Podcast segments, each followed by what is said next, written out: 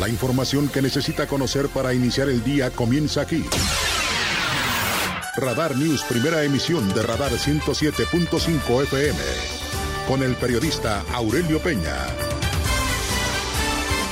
Las mejores decisiones se toman estando bien informados. Política, finanzas, deportes, espectáculos, denuncia ciudadana, información vial y el rostro amable de las noticias por Radar 107.5 FM y Canal 71, la tele de Querétaro. Iniciamos.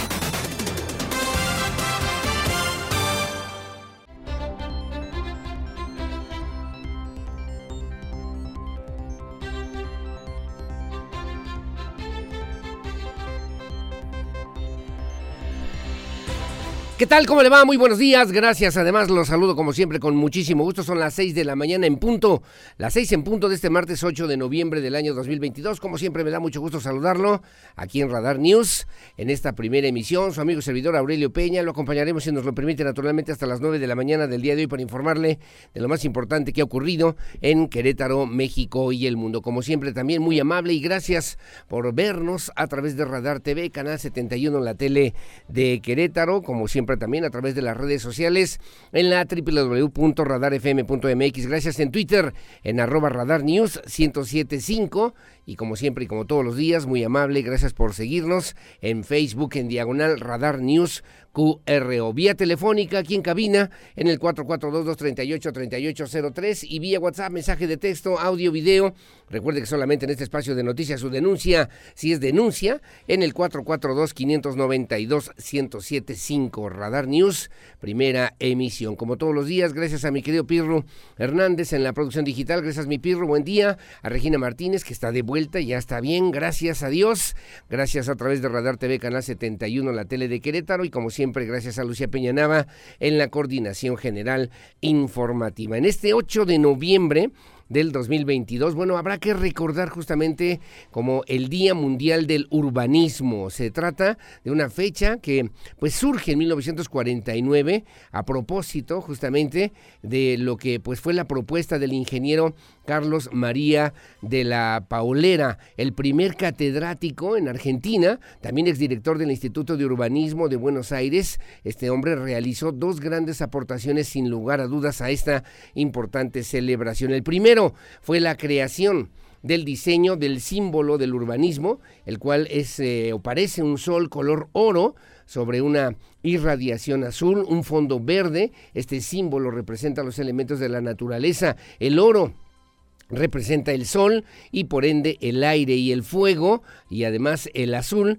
que representa el agua. Tiene que ver también con el verde que representa la vegetación y la tierra donde ésta nace. El segundo aporte también fue la de proponer en 1949 la creación del Día Mundial del Urbanismo con el objetivo de hacer conciencia sobre todo para eh, pues eh, los grupos de trabajo de planificación urbana sobre la necesidad de generar ambientes sanos con espacios verdes para evitar el hacinamiento de la población, la contaminación y asegurar la terminación de dichas obras. El urbanismo es el responsable, por cierto, para que usted también se dé una idea, de planificar diseños servicios que mejoren la calidad de vida de los habitantes, pero para tener éxito se requiere también de la contribución de todos los que viven en esa ciudad, en esa entidad, en esa sociedad. Entre los programas del urbanismo destacan, por ejemplo, aumentar el número de parques o de zonas verdes o áreas verdes, descongestionar las zonas de la ciudad que se encuentran superpobladas y que representen un riesgo de hacinamiento, facilitar el acceso a servicios prioritarios como el de los centros de salud y los centros educativos, mejorar la red de transporte público, no solamente que esté a disposición de los ciudadanos, sino que además no represente una fuente de contaminación. Hay que encargarse desde esta perspectiva del urbanismo de recoger la basura, garantizar que los desechos tengan un destino adecuado y también, también señala que, bueno, es importante planificar la creación de más urbanismo según un sentido estético y funcional para las y los ciudadanos. Hay que cumplir con 11, el objetivo 11 de la Agenda 2030 que establecen las Naciones Unidas, obviamente, y que tiene que ver también con este cuidado del medio ambiente. Y además, sobre esta misma situación, es importante, bueno, pues considerar, considerar la necesidad de impulsar los centros de desarrollo, de reutilización, de esta economía circular, de reciclado de materiales que obviamente pues son importantes sin lugar a dudas en el desarrollo, en el marco del desarrollo de las nuevas sociedades modernas y que también requieren este concepto, esta idea fundamental que tiene que ver con el desarrollo del urbanismo a nivel internacional. Hoy Día Mundial del Urbanismo. Las 6 de la mañana con 5 minutos. Bienvenidos, bienvenidas. Comenzamos y estas son las noticias. El resumen, Radar News.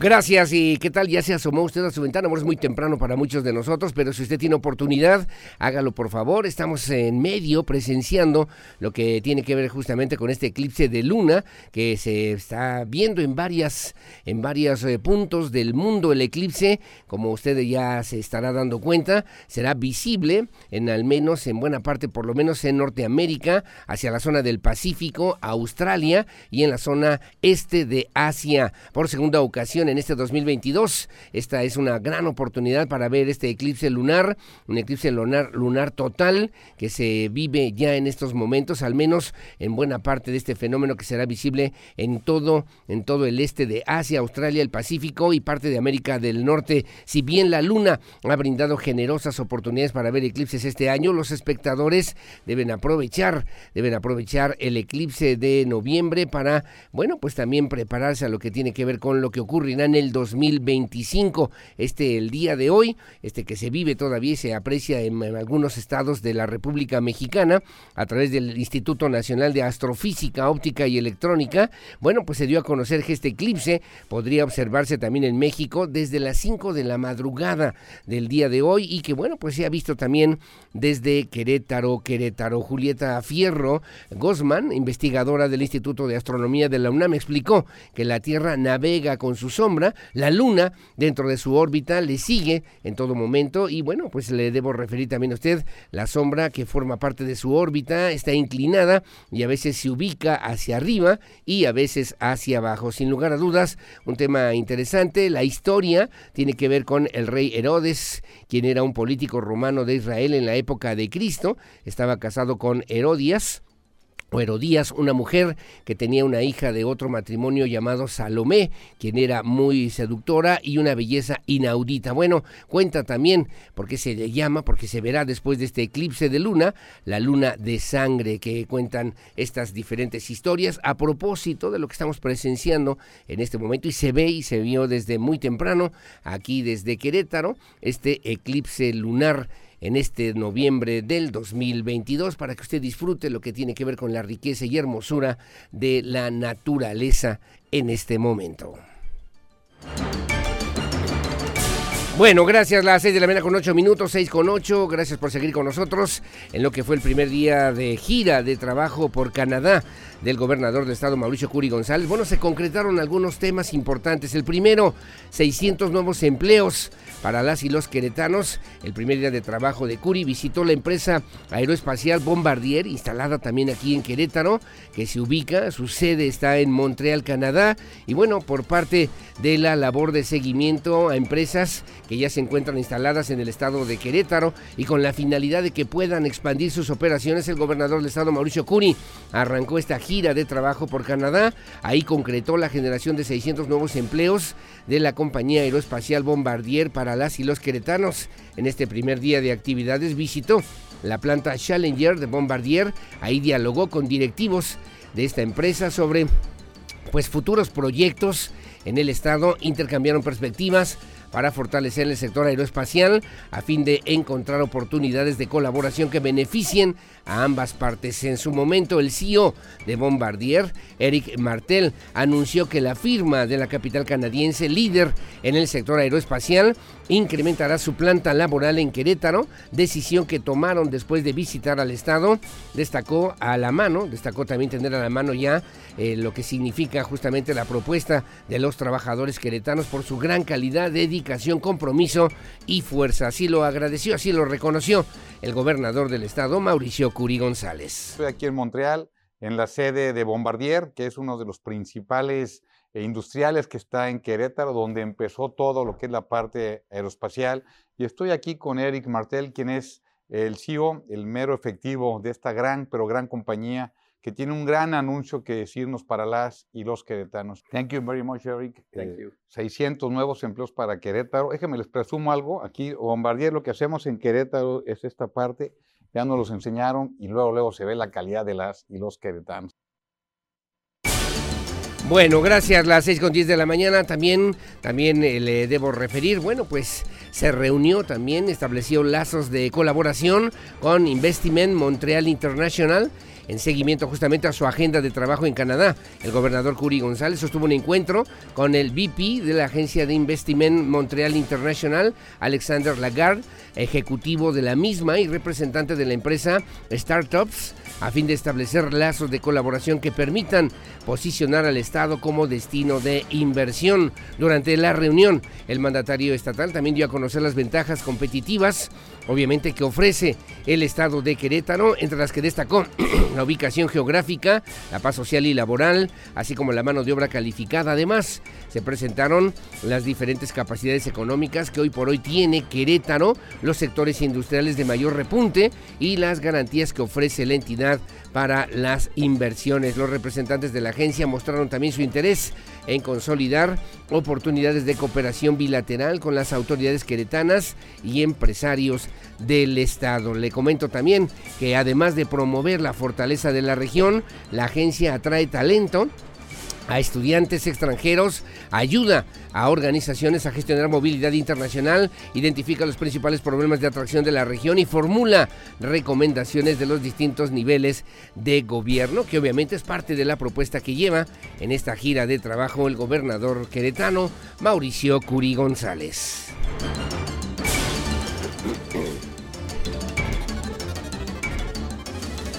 Gracias, las 6 de la mañana con 11 minutos, 6 con 11. En temas eh, locales le debo referir a usted confirman también la presencia de Romy Valenzuela.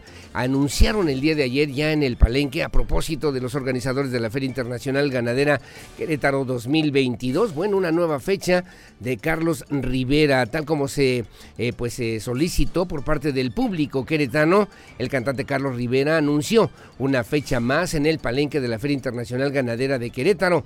Hay que estar al pendiente a solo unos días de haberse anunciado la presentación el, el, 2 de diciembre en el Palenque de Querétaro. El intérprete de Te Soñé y ya había agotado, allá había tocado taquilla, había agotado taquilla, por lo que se logró una fecha más para el deleite de todos los fans queretanos. Hay que estar al pendiente también porque el sábado 26 de noviembre abre el Palenque de la feria el gran Pepe Aguilar y el domingo 27 de noviembre Randy Ortiz de la Voz Kids abre la velada para dar paso a Carlos León. Y bueno, pues todavía hay boletos el jueves 1 y viernes 2 de diciembre, el domingo 4 de diciembre Beli y Beto ofrecerán también tardeada en el Palenque a partir de las 3 de la tarde. Y Pancho Barraza estará ese mismo 4 de diciembre por la noche, también en el Palenque, aún quedan algunos boletos. Julián Álvarez viene arrasando fuerte con toda la, en toda la República Mexicana, estará en el Palenque de Querétaro el jueves 8 y viernes 9, agotando taquillas para la presentación en diciembre. Y el sábado 10 de diciembre llegará al escenario del Palenque, el gran Emanuel y cerrarán espectáculos el domingo 11 de diciembre con Alfredo Olivas. En esto que además tiene que ver justamente con la presentación de parte de los organizadores, también de la Unión Ganadera Regional de Querétaro, que se sumó justamente a la pues a la realización de este evento importante desde el punto de vista, desde la perspectiva de las y los ganaderos de las diferentes asociaciones para sumarse a esta pues fiesta tradicional de las y los queretanos que se estará realizando ya en próximos días aquí en Querétaro. Así que estar al pendiente y sobre todo con el anuncio que también realizaron los organizadores, Carlos Alcocer particularmente, sobre lo que significa la relevancia pues que tiene esta Feria Internacional Ganadera para la sociedad queretana y también, ¿por qué no?, para la sociedad mexicana. Gracias, las 6 de la mañana con 14 minutos, 6.14.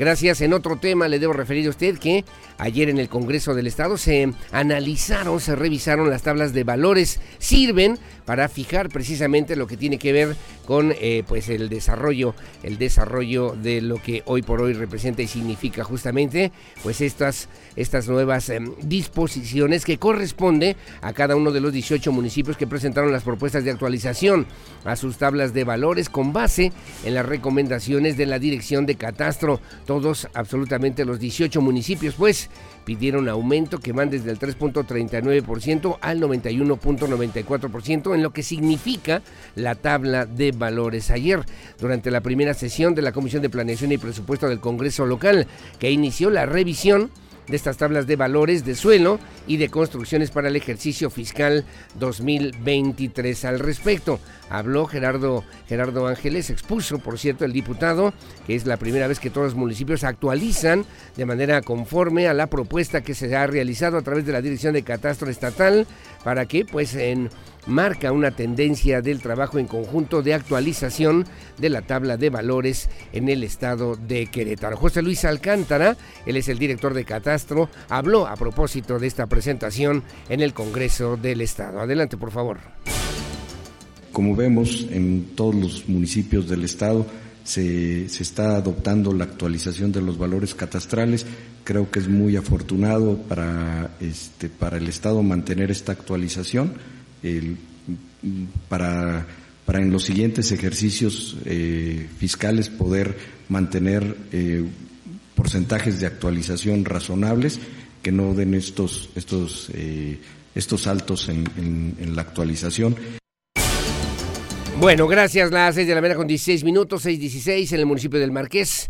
El alcalde Enrique Vega Carriles dio a conocer el incremento salarial a los policías de aquella demarcación. Hoy refirió también el alcalde, tenemos una policía mejor pagada, la mejor pagada o de las policías mejor pagadas en todo el estado. También entregó reconocimientos a 30 elementos en materia de capacitación, operatividad y prevención del delito. Vega Carriles, al encabezar esta ceremonia de honores a la bandera, la entrega de reconocimientos a personal de la Secretaría de Seguridad Pública y Tránsito Municipal, dio a conocer que todo el personal policial en activo recibirá un incremento directo a su salario base nominal ante el secretario de Seguridad Ciudadana, Giovanni López eh, Pérez.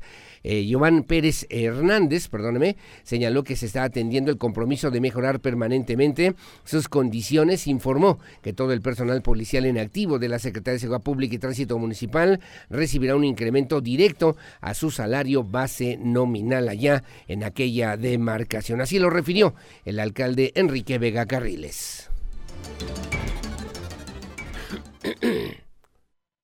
Estos reconocimientos a su labor policial en materia de capacitación, operatividad y prevención del delito son resultado de sus compromisos, de su constancia, de sus resultados y de su desempeño profesional en favor de la tranquilidad de las familias marquesinas, de las condiciones de certeza y paz social que distinguen a nuestro municipio.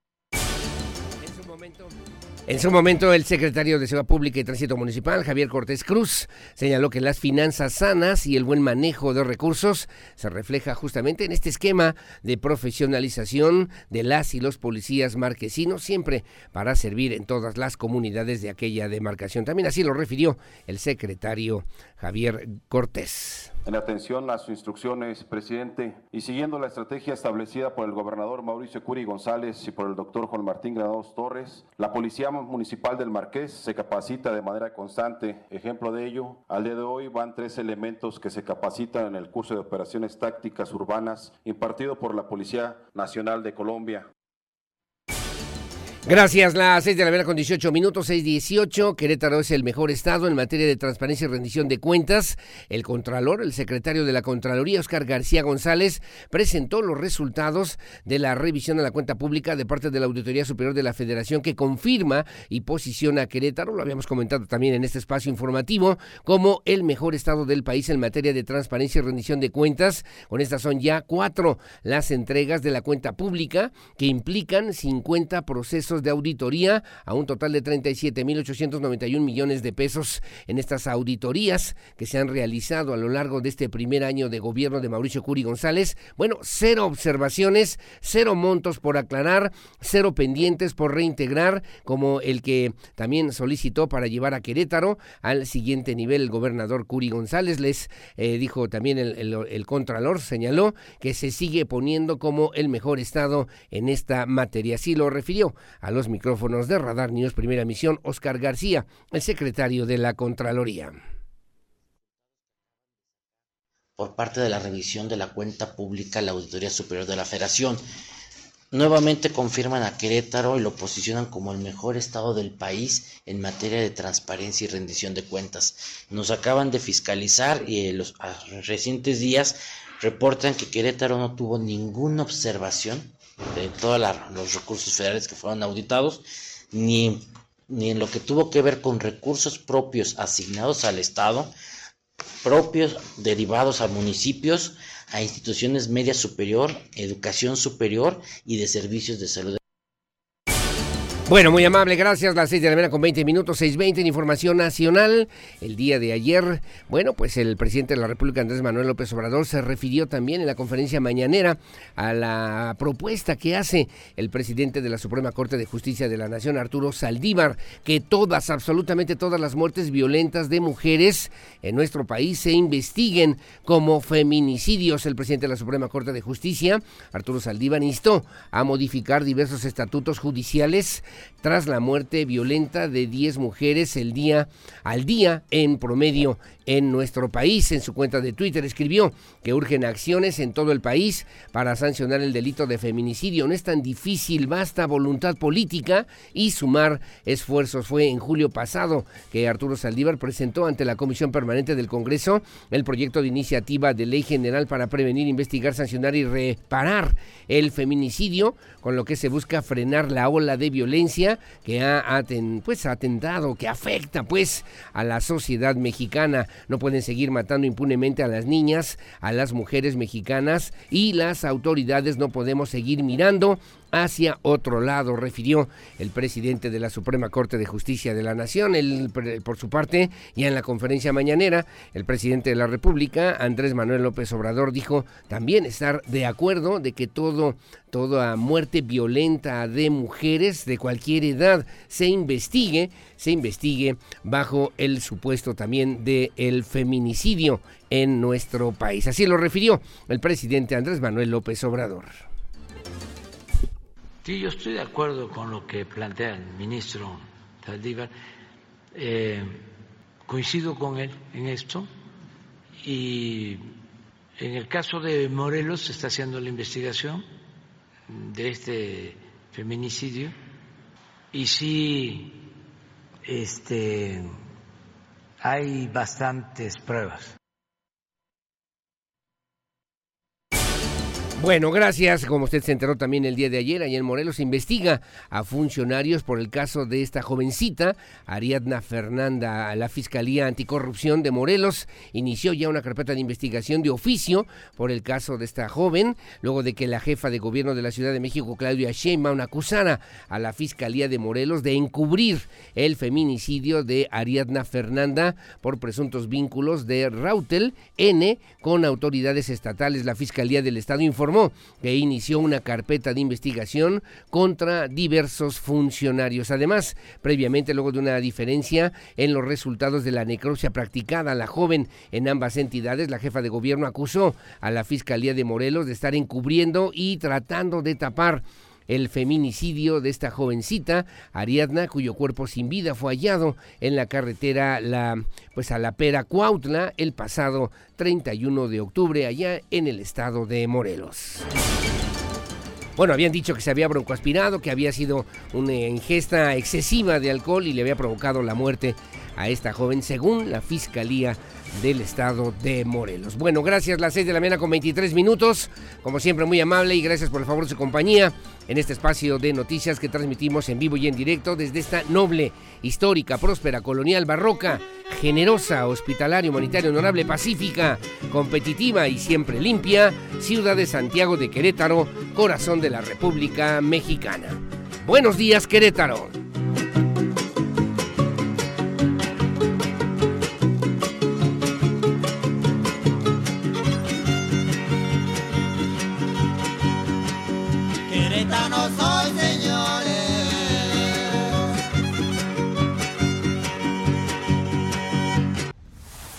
Clima, el pronóstico del tiempo, temperatura y las recomendaciones antes de salir de casa. El clima en Radar News.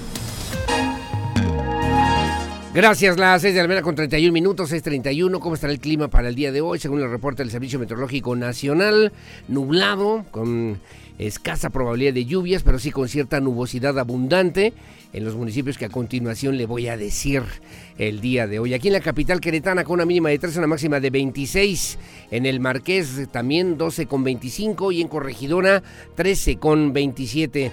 En el sur, en Amealco, la mínima 7, la máxima 20, también ligeramente nublado. Hacia Huimilpan, 3 con 23, con mucho frío también en esta zona del estado de Querétaro. San Juan del Río, 12.25. Pedro Escobedo, 11.25. Tequisquiapan, 12.25. Ezequiel Montes, 11.24. Incluso Ancadereita, hacia Cadereyta, la mínima 10, la máxima 23, también solamente nublado. Colón, 11 con 23. Y Tolimán, la mínima 9, la máxima 26, también nublado, abundante, sí, pero sin probabilidad de lluvias por lo menos al día de hoy en el Servicio Meteorológico Nacional. Donde sí estará lloviendo es en los siguientes municipios que a continuación le comento. En San Joaquín, con una mínima de 7, una máxima de 18. En Peñamiller, 15 con 27 en la zona de Pinal de Amoles, 4 con 17 también con lluvias, en Jalpan de Serra 17 27, Arroyo Seco 15 con 25 y en Landa de Matamoros 15 con 25 grados centígrados, ahí sí con probabilidad de lluvias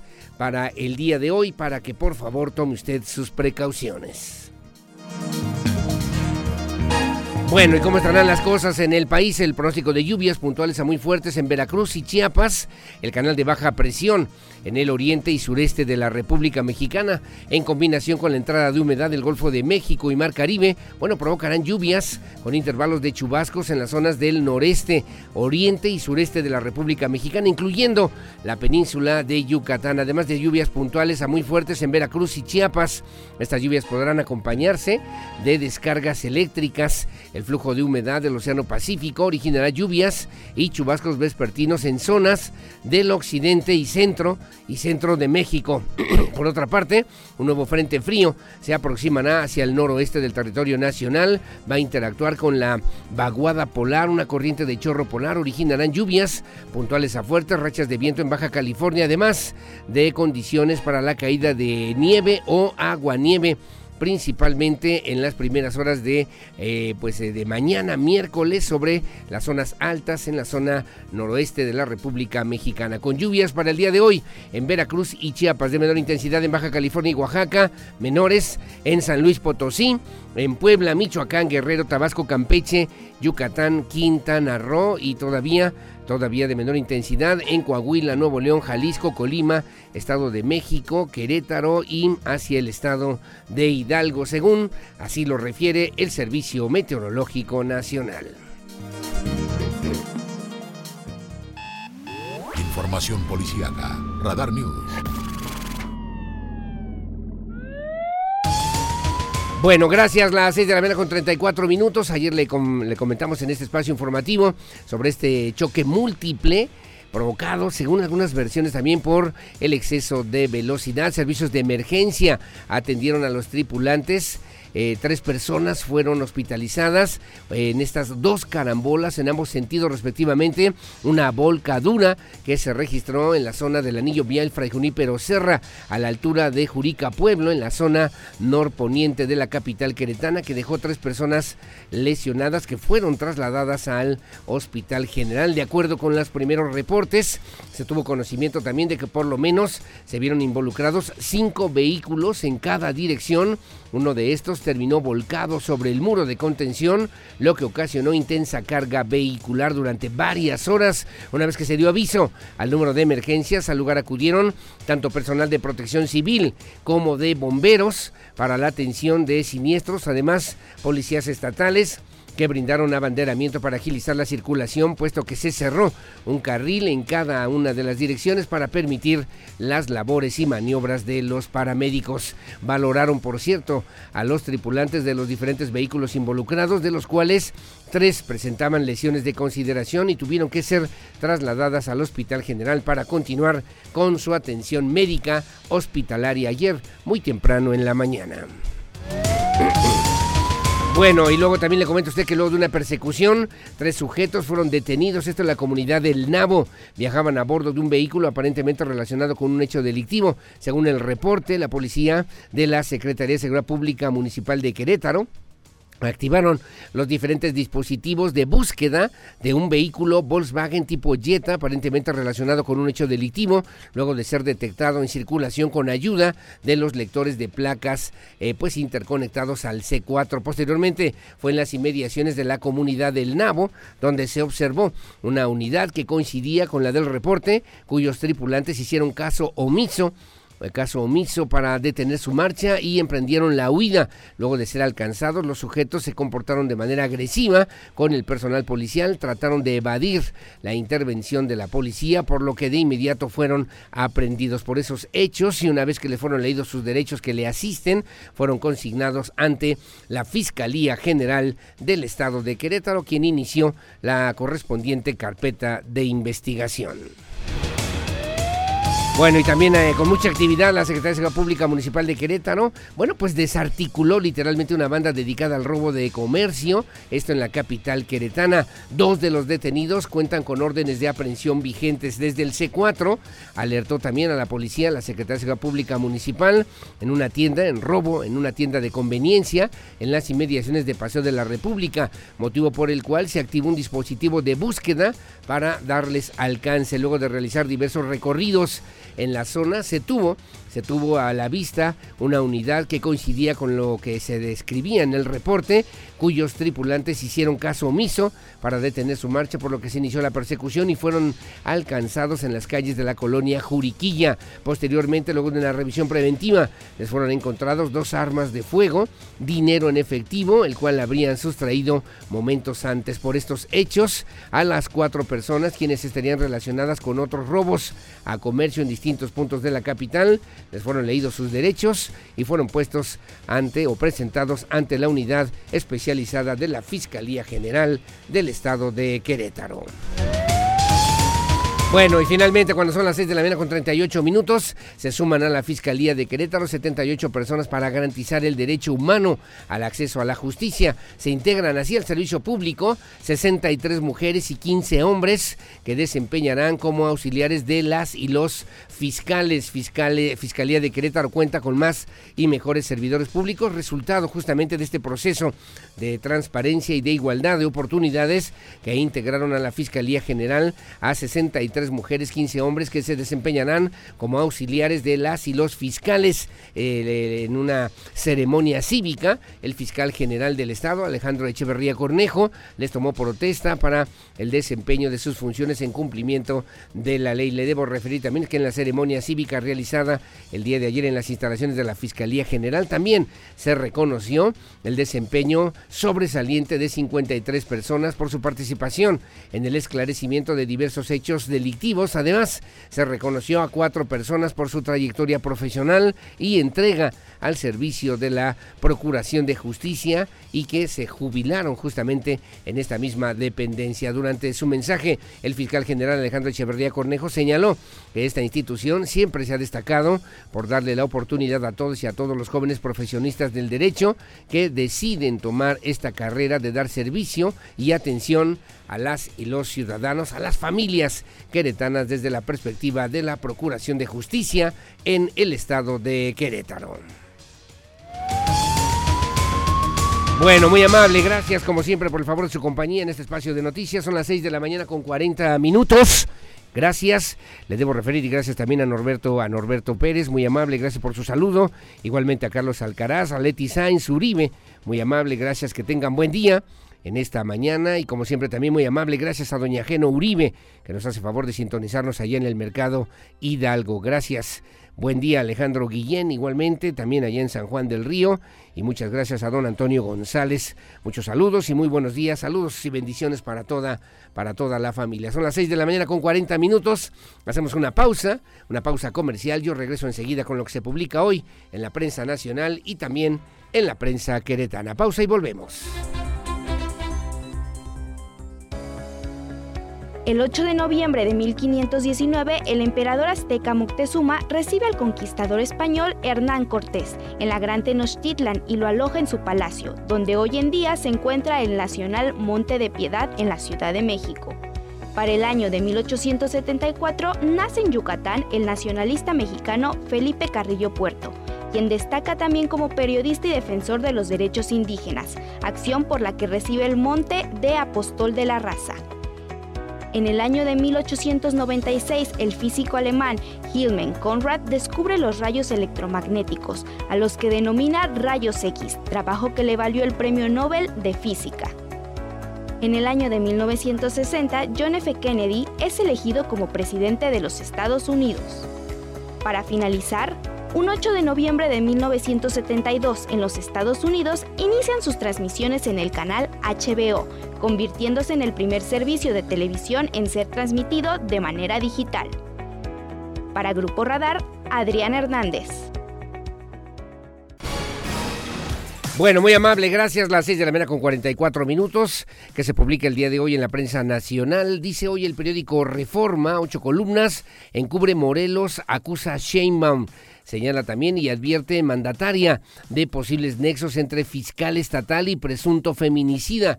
La jefa de gobierno de la Ciudad de México, de Oshembaum, acusó ayer al fiscal de Morelos, Uriel Carmona, de encubrir al presunto asesino de Ariadna Fernanda López. La Fiscalía de Morelos quiso ocultar el feminicidio de Ariadna, presuntamente por sus nexos con el probable feminicida, aseguró ayer la mandataria morenista. En conferencia de prensa pidió a la Fiscalía de la Ciudad de México, Ernestina Godoy, a la fiscal de la Ciudad de México, Ernestina Godoy, denunciar a Carmona ante la Fiscalía General de la República por encubrimiento de feminicidio. Para las autoridades capitalinas, la joven de 27 años murió por golpes múltiples, según una necropsia practicada a solicitud de los familiares de Ariadna. Refiere hoy a ocho columnas e insulta a AMLO a quienes marchen en apoyo al INE. El presidente de la República, Andrés Manuel López Obrador, atizó ayer sus críticas contra los opositores a su reforma electoral, a quienes calificó de rateros, racistas, deshonestos e hipócritas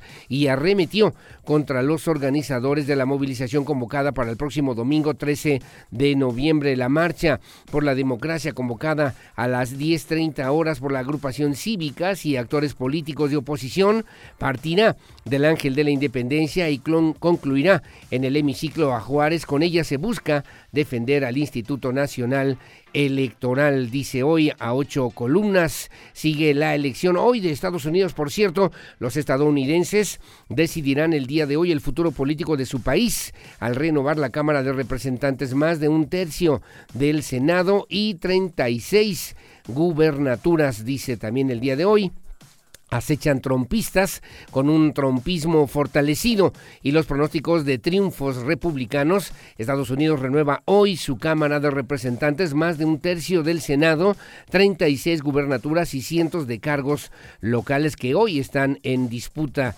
Frena, frena la Secretaría también de Infraestructura, Comunicaciones y Transportes, trámites hasta marzo del 2023. Tras el hackeo sufrido, al menos en 110 de sus equipos, será hasta el primer trimestre del 2023 cuando todos los servicios de la Secretaría de Infraestructura, Comunicaciones y Transportes operen por completo, según anticiparon especialistas. Busca, buscaba a su hijo y la matan. María, María Carmela Vázquez, quien desde hace seis meses se integró a colectivos para buscar a su hijo desaparecido, Osmar Zúñiga, fue asesinada a balazos ayer en Abasolo, Guanajuato. Se trata del cuarto asesinato de madres buscadoras en lo que va del año, refiere hoy el periódico Reforma a nivel nacional.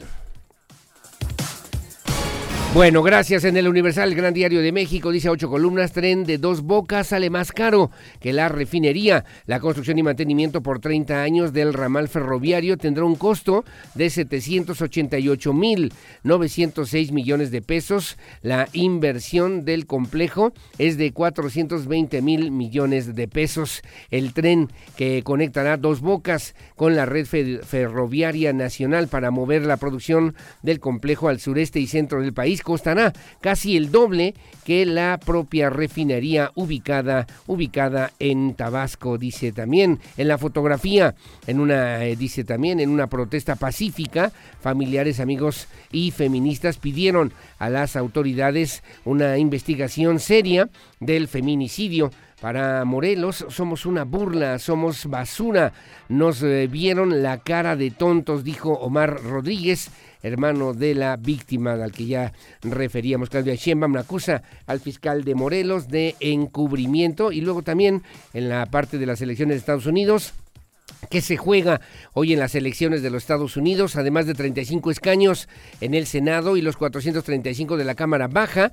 Los estadounidenses eligen hoy a 36 gobernadores, entre los que se encuentran algunas de las figuras que aspiran a ser candidatos presidenciales en el 2024. Las encuestas prevén una ola roja republicana, al menos en la Cámara, en la Cámara Baja en los Estados Unidos, dice el día de hoy el periódico El Universal y Tigres y Águilas, finalistas ambas, sufren pero eliminan a su acérrimo rival y por el título de la Liga MX femenil, dice también en este recuadro, en el periódico El Universal, el gran diario de México. Milenio Diario, a ocho columnas, Sheinbaum, fiscal de Morelos, encubrió a homicida de Ariadna.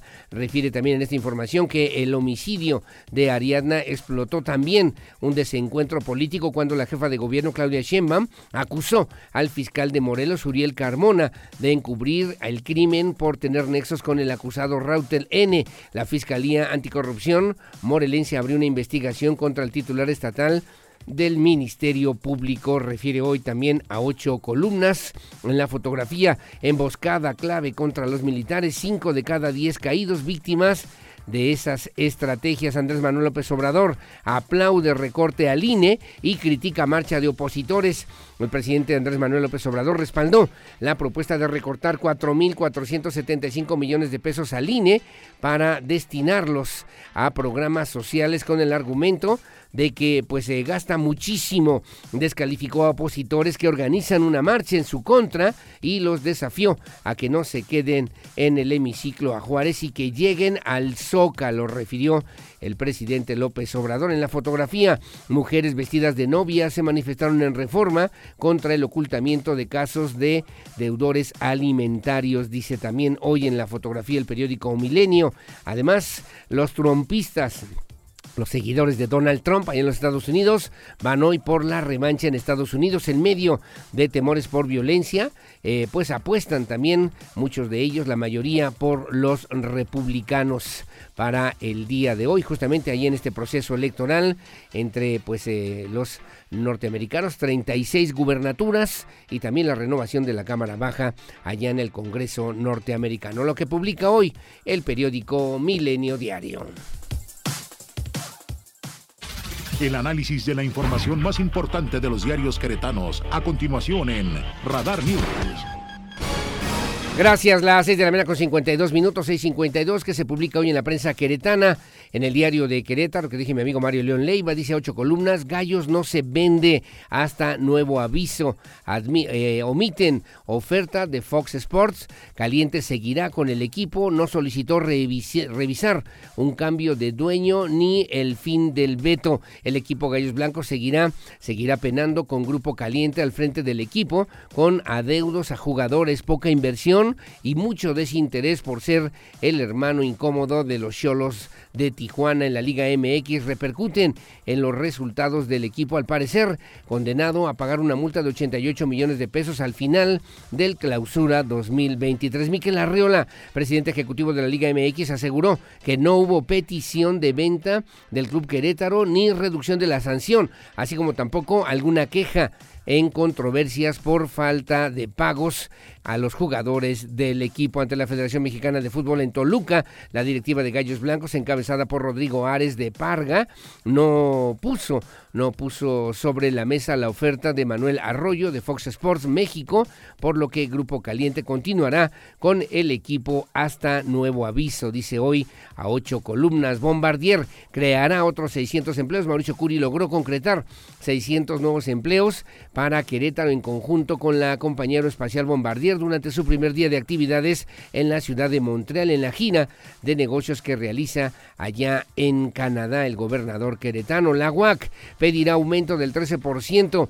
En contraste, el gobierno federal solamente aumentará el subsidio que da a las universidades públicas estatales en 3.2%. Las águilas afinan su modelo de negocio. El América tendrá, tendrá más dinero a su alcance con su incorporación a la bolsa de valores en un esquema similar al que lleva el equipo del Manchester United y cachan a dos malos servidores estatales. Uno es investigado por falsificar firmas para obtener bonos económicos en cultura y otro por manejar ebrio un auto oficial. Dice hoy el diario de Querétaro, toca alcalde, surge Ángeles a frenar Reus. Fiestas clandestinas de adolescentes son un tema delicado e importante, opina el diputado local. Los municipios deben fortalecer inspecciones para evitar riesgos, sobre todo hacia los jóvenes. Nueva fecha para Carlos Rivera en el Palenque después de agotar los boletos para su show. Los organizadores de la feria lo confirmaron de nuevo el 1 de diciembre. Además,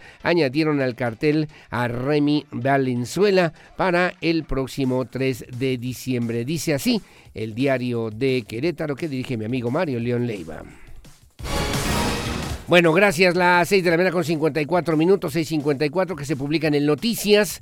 La verdad de cada mañana, dice ocho columnas, concreta Mauricio Curi, 600 empleos. Arranca gira de trabajo por Canadá con la generación de plazas laborales de Bombardier. El gobernador Mauricio Curi, como parte de la labor de seguimiento de la empresa que ya se encuentran instaladas en el estado a fin de expandir sus actividades, inició su gira de trabajo por Canadá con la generación de 600 nuevos empleos de las compañías aeroespacial o de la compañía aeroespacial Bombardier, dice hoy a ocho columnas, una colisión múltiple, deja tres lesionados y cuatro, cuatro valorados. Espectacular choque entre cuatro vehículos se registró sobre el anillo vial Fray Junípero Serra en Juriquilla, dejando a siete personas valoradas y tres de ellas que fueron trasladadas a un nosocomio aquí en la capital. Dice también derrama de 420 millones de pesos por los festejos del Día de Muertos Fabián Camacho Arredondo, presidente de la Cámara Nacional de Comercio, Servicios y Turismo, Canaco, indicó que la derrama económica registrada por los festejos del Día de Muertos alcanzó los 420 millones de pesos, superando el pronóstico que se tenía originalmente. Caen cuatro tras asalto a tienda de conveniencia. Robaron con violencia una tienda de conveniencia en Paseo de la República y huyeron en una camioneta gracias a la coordinación con el C4. Se logró su ubicación y fue interceptada en la zona de Juriquilla. Incremento salarial a policías del Marqués. El incremento directo al salario base nominal de todo el personal policial en activo en la demarcación fue dado a conocer ayer por el alcalde Enrique Vega Carriles. Dice hoy también el periódico Noticias, La Verdad de cada mañana. Y Wave, un atractivo turístico más en Querétaro, dice Alejandra Iturbe en Querétaro. Somos capaces de soñar, diseñar y construir aquellos que soñamos, aseveró la secretaria de Turismo, Alejandra Iturbe Rosas quien con la representación del alcalde Luis Nava asistió a la inauguración de Wave, obra internacional desarrollada por Skidsop en colaboración con Arte Abierto y una iniciativa de la empresa Soma para acercar una experiencia inmersiva conformada por esferas con luz, LED suspendidas y ambientadas con sonido que estará de hoy al 4 de diciembre en Plaza Ante aquí en la capital queretana, lo que publica hoy el periódico Noticias, la verdad de cada mañana. Gracias, las 6 de la mañana con 57 minutos, 6.57, que se publica hoy en el periódico AM de Querétaro, que dije mi amigo Miguel Flores. Bueno, dice hoy a ocho columnas. En un año repuntaron 6.2% de empleos en la entidad, según el Instituto Mexicano del Seguro Social en Querétaro. Durante octubre se registraron 673.476 puestos de trabajo, 39.381 más respecto al mismo periodo del año pasado, en el 2021.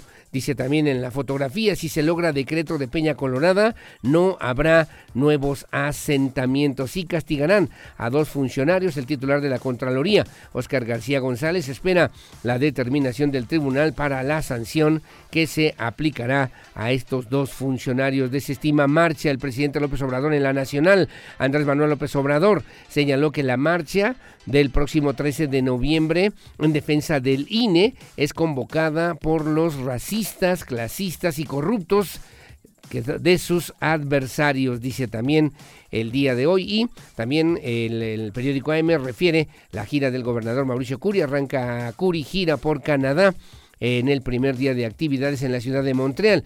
El gobernador Mauricio Curi eh, visitó la planta de Challenger de Bombardier, empresa que anunció 600 nuevos empleos para el estado de Querétaro, refiere de esta manera y además también sobre el dictamen aún el, eh, todavía pendiente en el puente de Sombrerete sin dictamen eh, dice a más de dos meses del colapso de la trave, todavía no se cuenta con un dictamen para sancionar a los responsables. Y municipios aumentan sus tablas de valores. Los diputados locales comenzaron la revisión de las propuestas. San Joaquín presentó el mayor incremento en el valor del suelo, dice hoy el periódico AMD Querétaro.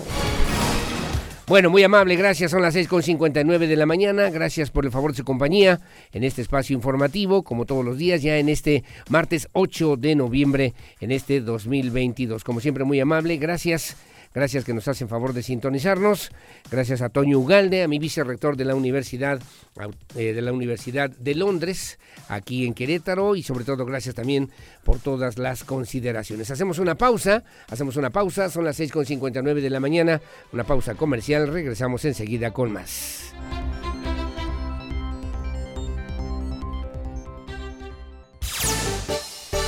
Bueno, gracias. Las 7 de la mañana con 4 minutos, 7-4. Hay un accidente automovilístico en la carretera México-Querétaro, en dirección hacia la Ciudad de México, desde las 3 de la madrugada del día de hoy. Y bueno, e, es otro tráiler que según también me están refiriendo y gracias a nuestros amigos de la audiencia de Radar News me están reportando, pero literalmente están parados. El, el accidente ocurrió, según me reportan, a la altura de la comunidad del Colorado, en el municipio, hacia el municipio de El Marqués Pedro Escobedo, en esta zona, y bueno, pues eh, están solicitando ayuda, ayuda a los mismos automovilistas que van hacia la Ciudad de México. Adelante, por favor, escuchamos un audio que tenemos por ahí. Adelante, adelante, Lucía.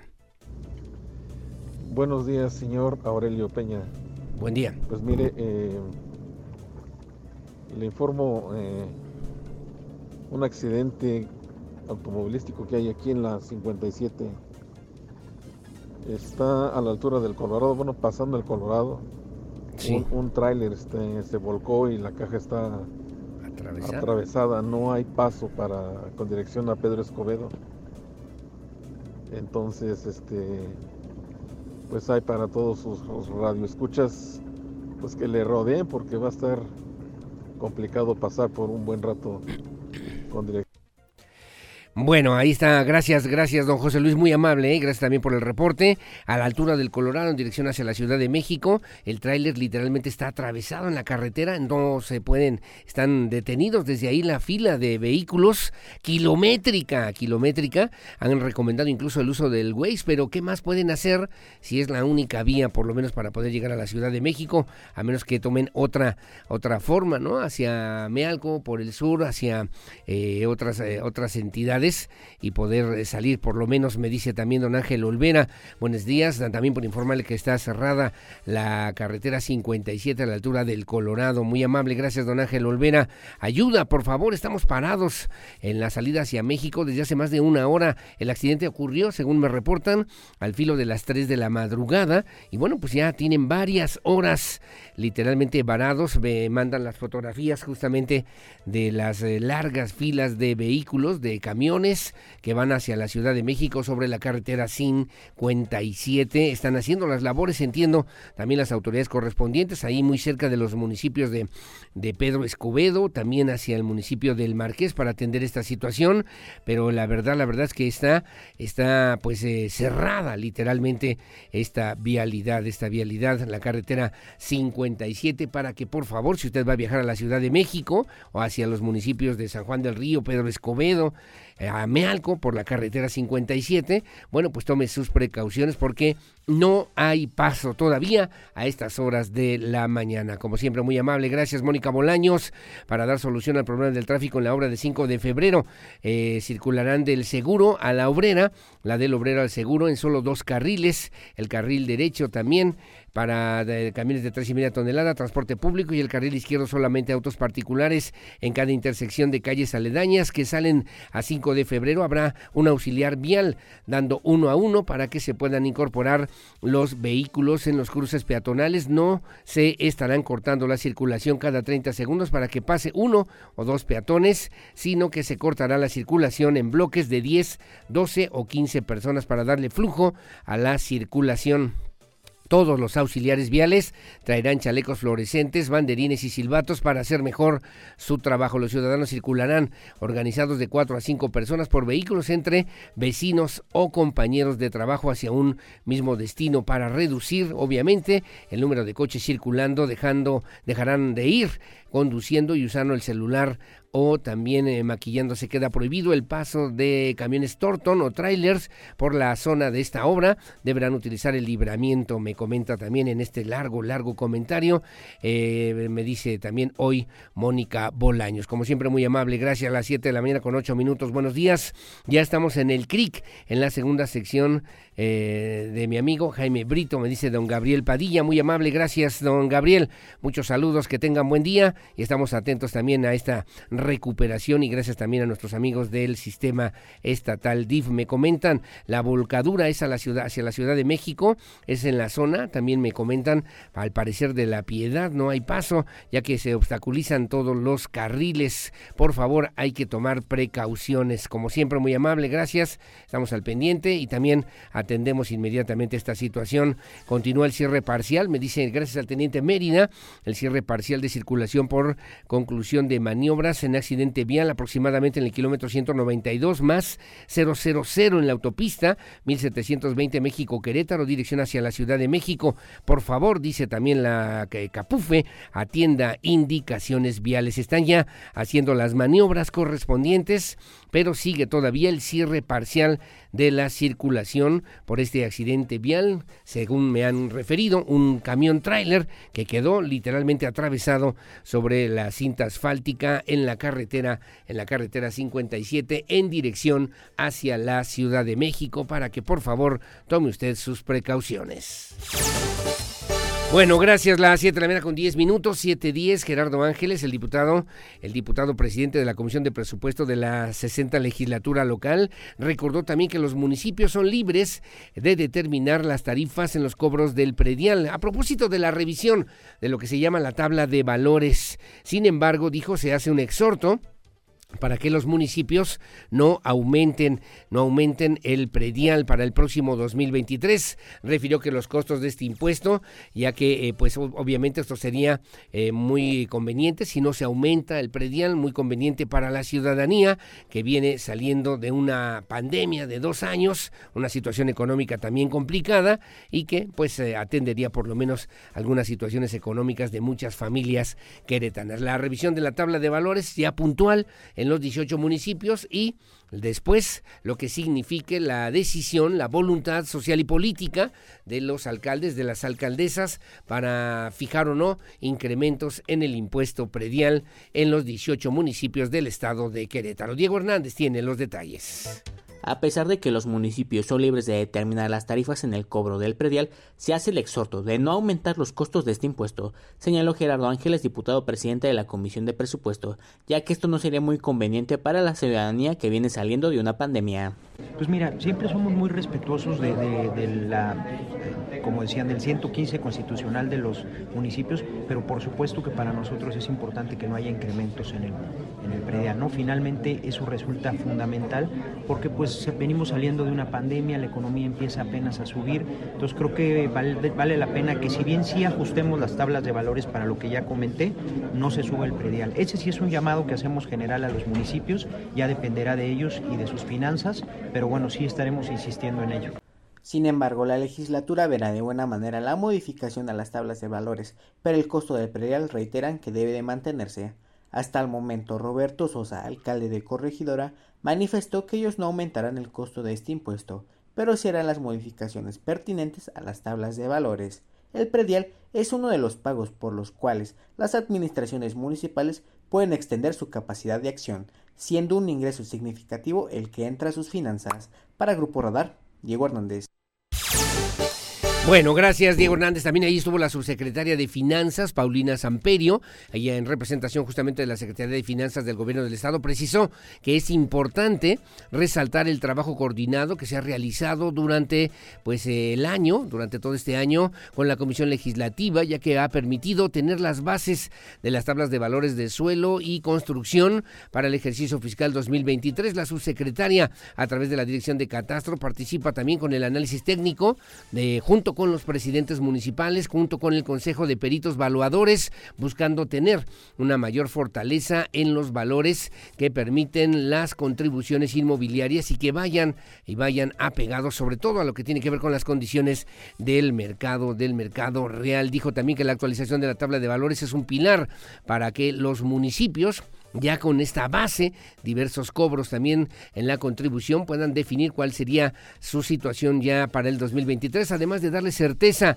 a los ciudadanos en el valor de sus construcciones que forman parte integrante obviamente de su patrimonio. La funcionaria hizo un reconocimiento a las áreas técnicas que participaron en estas labores durante todo este año en una relación también cercana con la Comisión de Planeación y Presupuesto que encabeza el eh, diputado Gerardo Ángeles Herrera y bueno, que se revisaron a Mealco, Arroyo Seco, en Cadereyta, en Colón, en Corregidora. Mire, por ejemplo, en el Marqués se mantiene la propuesta realizada por el catastro de un aumento del 25% en suelo rústico, 9.83 en construcción y 6.3 en suelo urbano. En el municipio de Ezequiel Montes la propuesta de actualización es de 25% en suelo rústico, 15.09% en, en terrenos de construcción y 5.62 en suelo urbano. En municipios como Jalpan de Serra también el representante de la entidad superior de fiscalización dijo también que es uno de los municipios que ha mantenido sus actualizaciones conforme las propuestas de la Dirección de Catastro con un 25% en suelo rústico, 9.83 en construcción y 9.10% en suelo urbano. También en Landa de Matamoros informó que este municipio mantiene sus actualizaciones para el próximo ejercicio conforme a la propuesta que presentó en su momento la Dirección de Catastro en el estado de Querétaro y que, bueno, determinarán los alcaldes, los presidentes municipales lo que corresponde y determine a propósito para el próximo 2023. Miren, en el caso de Querétaro se propuso también una actualización de 24.14% en suelo rústico, 5.49% en construcción y 5.28% en suelo urbano. El director de Catastro reconoció también el esfuerzo de Catastro Municipal de mantener actualizado su padrón catastral. Es loable e importante. Además, resaltó la coordinación que tiene en ese propósito el secretario de Finanzas, Francisco Martínez Martínez, por su parte, reiteró que la actualización no representa un incremento en la tasa del predial ni de traslado de dominio. Destacó que en este municipio, en la capital del estado, por cinco años consecutivos no ha tenido ningún incremento en estos impuestos ni nuevos gravámenes en su ley de ingresos. Así, así eh, continúa proyectando justamente para el próximo año 2023, por lo menos aquí en la capital queretana, a las 7 de la mañana con 15 minutos. Bueno, y la presidenta del Consejo Nacional, asesor de la Red de Secretarios de Desarrollo Urbano de México, Romy Rojas Garrido, encabezó una reunión de trabajo con el nuevo equipo directivo de la Red de Secretarios de Desarrollo Urbano en México. Ahí resaltó que, pues, eh, en coordinación eh, se comparte la intención de colocar al desarrollo urbano, a propósito del día de hoy, del Día Mundial del Urbanismo, bueno, como una de las principales potencias de desarrollo que tiene hoy por hoy nuestro México y que ha sido subestimada en la visión, en la óptica, que el día de ayer pues eh, señalaba la arquitecta Romy Rojas Garrido, presidenta justamente de este Consejo Nacional Asesor de la Red de Secretarios de Desarrollo Urbano en nuestro país. Alejandro Payán tiene los detalles. La presidenta del Consejo Nacional Asesor de la Red de Secretarios de Desarrollo Urbano de México, CONARED, Romy Rojas Garrido, encabezó la reunión de trabajo con el nuevo equipo directivo de la Red de Secretarios de Desarrollo Urbano de México, REDSEUM, donde resaltó que en coordinación se comparte la intención de colocar al desarrollo urbano como una de las principales potencias del desarrollo que tiene el país y que ha sido sumamente subestimado. La idea de este consejo aglutinó a todas las disciplinas que, se, que conviven con el desarrollo urbano. Eh, nosotros en el Consejo creemos firmemente que ha sido un error ver el desarrollo urbano como una disciplina aislada, ¿no? Eh, en realidad hay que verlo como una este, disciplina que congrega eh, las grandes potencias que se tienen en ingeniería, en arquitectura, en derecho, ¿no? hasta en cuestiones fiscales, de tal manera en que está integrado el Consejo por, por todas esas disciplinas y tiene una representatividad nacional. En esta reunión de trabajo se analizaron y discutieron temas de planeación urbana y ordenamiento del territorio, participación social y gobernanza, movilidad transporte y vivienda con el fin de acordar mecanismos de coordinación y comunicación entre las dos instituciones, así como estrategias de fortalecimiento y sustentabilidad, una agenda común para el año 2023 y una estrategia común para transversalizar la perspectiva de género y la acción climática en la agenda urbana promovida por el CONARRED y el RECEDUM. Para Grupo Radar, Alejandro Payán. Bueno, gracias, gracias Alejandro Pañán, las 7 de la mañana con 18 minutos. Y bueno, en la gira del gobernador de Estado Mauricio Curi González, dentro de este esquema también de trabajo que se realiza por Canadá, el gobernador de Estado Mauricio Curi González sostuvo una reunión con emprendedores también en Quebec, esto con la finalidad de conocer las ventajas competitivas que tiene Querétaro. Durante el encuentro también expresó que el Estado de Querétaro es garantía para las y los empresarios, siendo una apuesta segura para sus diferentes actividades empresariales industriales y que generan importantes empleos en su oportunidad. Los representantes de las industrias reconocieron también el potencial y lo atractivo que representa y que resulta el estado de Querétaro, por lo que expresaron su interés por expandir sus actividades en la zona, en esta zona centro bajío, en la República Mexicana. Y en su momento también el mismo gobernador del estado, Mauricio Curi González, a través de sus redes sociales, a través del Twitter, bueno, pues em, también publicó algunos comentarios sobre lo que han sido los principales resultados a propósito de esta gira de trabajo que arrancó el día de ayer y que concluirá el próximo viernes 11 de noviembre. Así lo señaló, así lo dijo en sus redes sociales el gobernador Mauricio Curi González. Hola, ¿cómo están? Pues terminando nuestro primer día de gira aquí por, por Montreal, aquí en Canadá. Fue un gran día, anunciamos ya 600 empleos con el el CEO de Bombardier, donde ya es una gran ampliación para Querétaro, 600 nuevos empleos para el próximo año, creo que es una gran noticia. Después estuvimos en... la Agencia Internacional de Montreal, que promueve inversiones tanto eh, para Montreal como para fuera de Montreal, y estamos acabando con la Agencia de Inversión de Quebec. Muy interesante la plática que nos dieron ahorita, de una gran cantidad de nuevos emprendedores, de nuevas formas de buscar negocios, y les pusimos, llegamos aquí para poder ofrecerles Querétaro y la gran eh, productos que tenemos en Querétaro, de las grandes ventajas que tiene Querétaro como lugar para entrada. Y lo que más nos gustó fue que una gran cantidad de empresas, que ya hay cerca de 90 empresas de, de Quebec allá en Querétaro, nos dieron el aval para que sigan llegando otras empresas en Querétaro. Seguimos llevando buenos empleos para Querétaro, para llevar a Querétaro al siguiente nivel. Muchas gracias.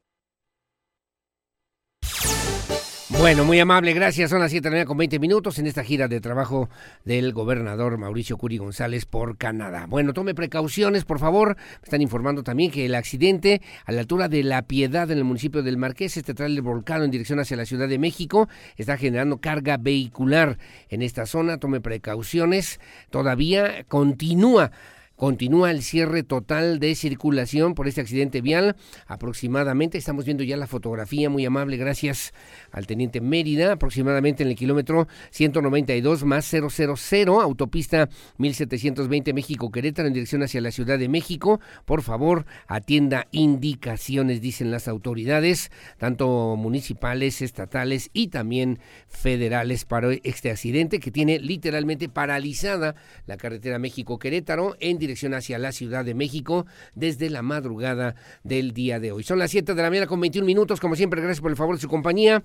Hacemos una pausa, hacemos una pausa, regresamos enseguida con más aquí en Radar News en esta primera emisión. Voy con Víctor Monroy y los deportes en esta primera emisión y mucho más, como siempre, aquí en Radar News. Hacemos la pausa, volvemos enseguida con más.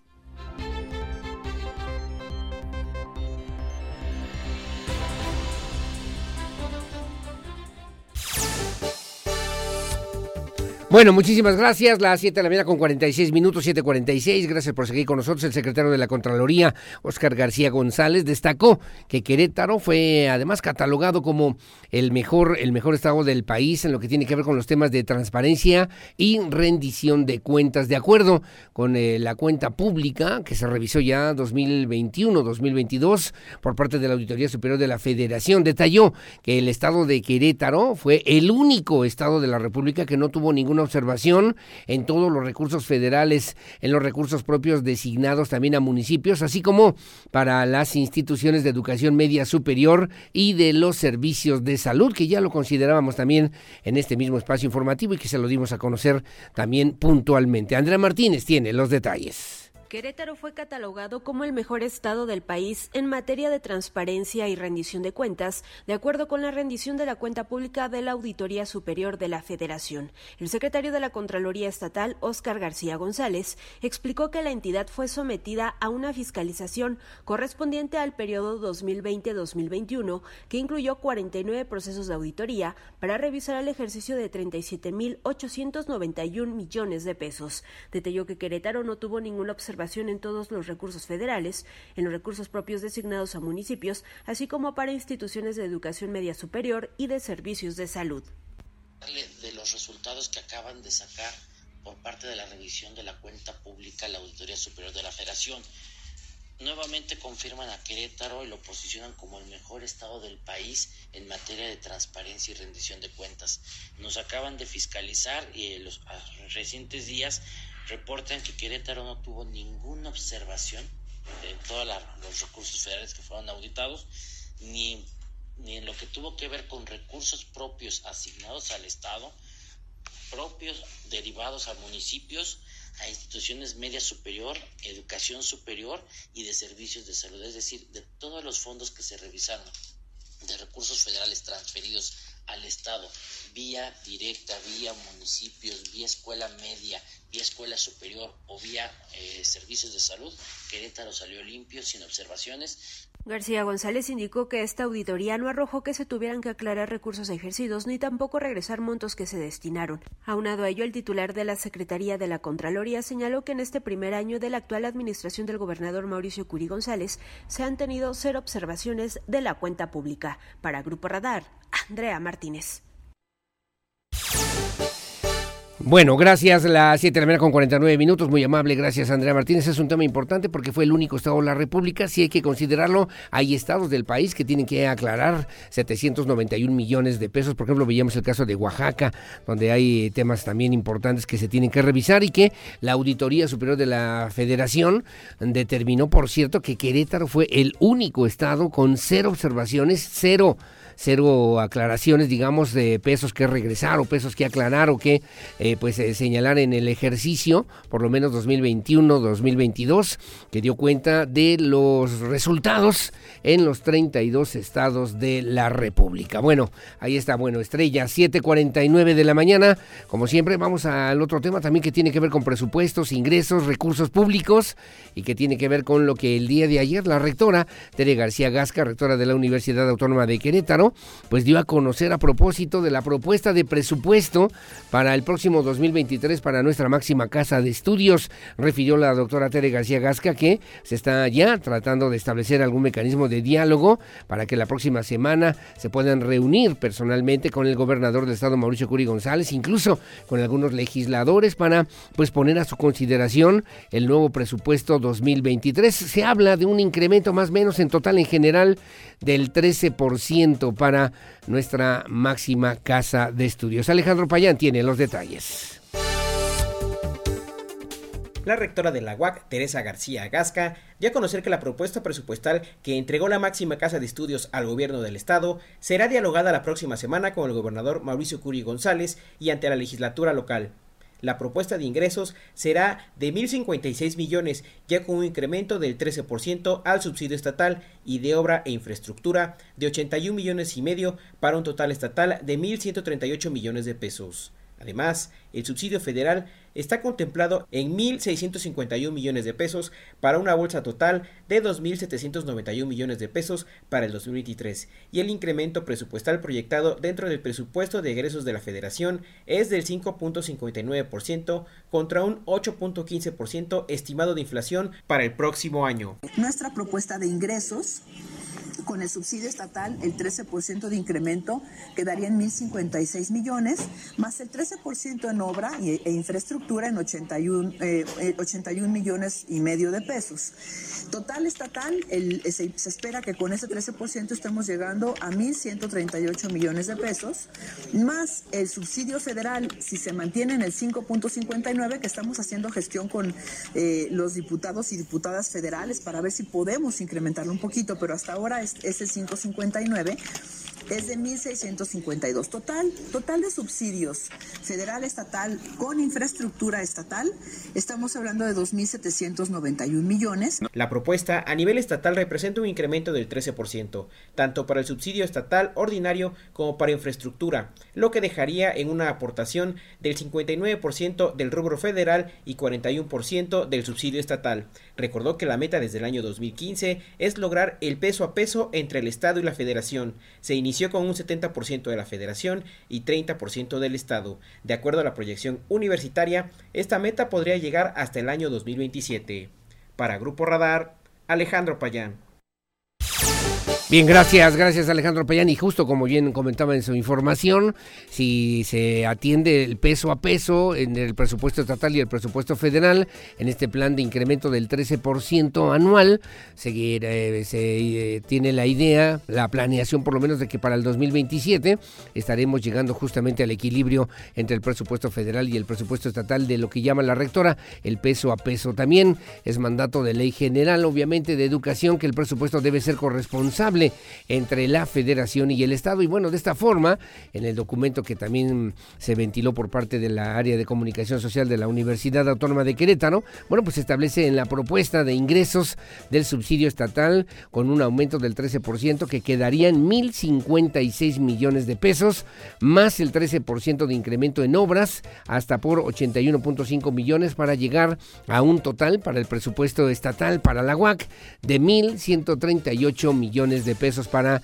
el próximo año. También en esa misma materia del subsidio federal con un incremento necesario debido a la inflación de hasta el 5.59%, podría quedar en 1.652 millones de pesos, por lo que ya están haciendo gestiones con los legisladores federales para que se pueda mejorar esta propuesta de incremento para las universidades públicas, situación que se ve obviamente complicada, difícil, pero pues dice la rectora Tere García Gasca que están haciendo ya las gestiones propias ante los legisladores legisladores federales para que se pueda cumplir. Con lo que se refiere al ingreso propio, se esperan 425 millones de pesos sin cambios, lo anterior debido a la baja también en las percepciones por diversas circunstancias en los últimos tres años para la Universidad Autónoma de Querétaro. Las 7 de la mañana con 54 minutos.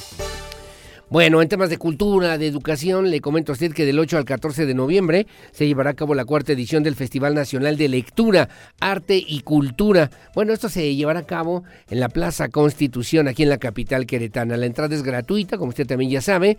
Habrá participación de más de 30 expositores, editoriales, además diferentes conferencias y cursos. Así lo refirió. La invitación la hizo la señora Nina García Pedraza. Ella es presidenta de la Asociación de Libreros y Revisteros Asociación Civil aquí en Querétaro. Señaló también que el 80% de la participación será de autoras y autores queretanos, el resto serán de autores nacionales para justamente pues esta convocatoria en esto que llamó el Festival Nacional de Lectura, Arte y Cultura que se realizará del 8 al 14 de noviembre en la Plaza Constitución aquí en la capital Alejandro Payán con los detalles. Del 8 al 14 de noviembre se llevará a cabo la cuarta edición del Festival Nacional de Lectura, Arte y Cultura en la Plaza Constitución. La entrada será gratuita y habrá la participación de más de 20 autoras y autores, más de 30 expositores, editoriales y cursos. Invitó Nina García Pedraza, presidenta de la Asociación de Libreros y Revisteros AC. Destacó que el 80% de la participación será de autoras y autores queretanos y el resto serán de todo el país. En este más de 30 expositoras y expositores, también habrá en el programa cultural lo que son concursos como cuentacuentos sobre ruedas y también de papiroflexia, entre otros.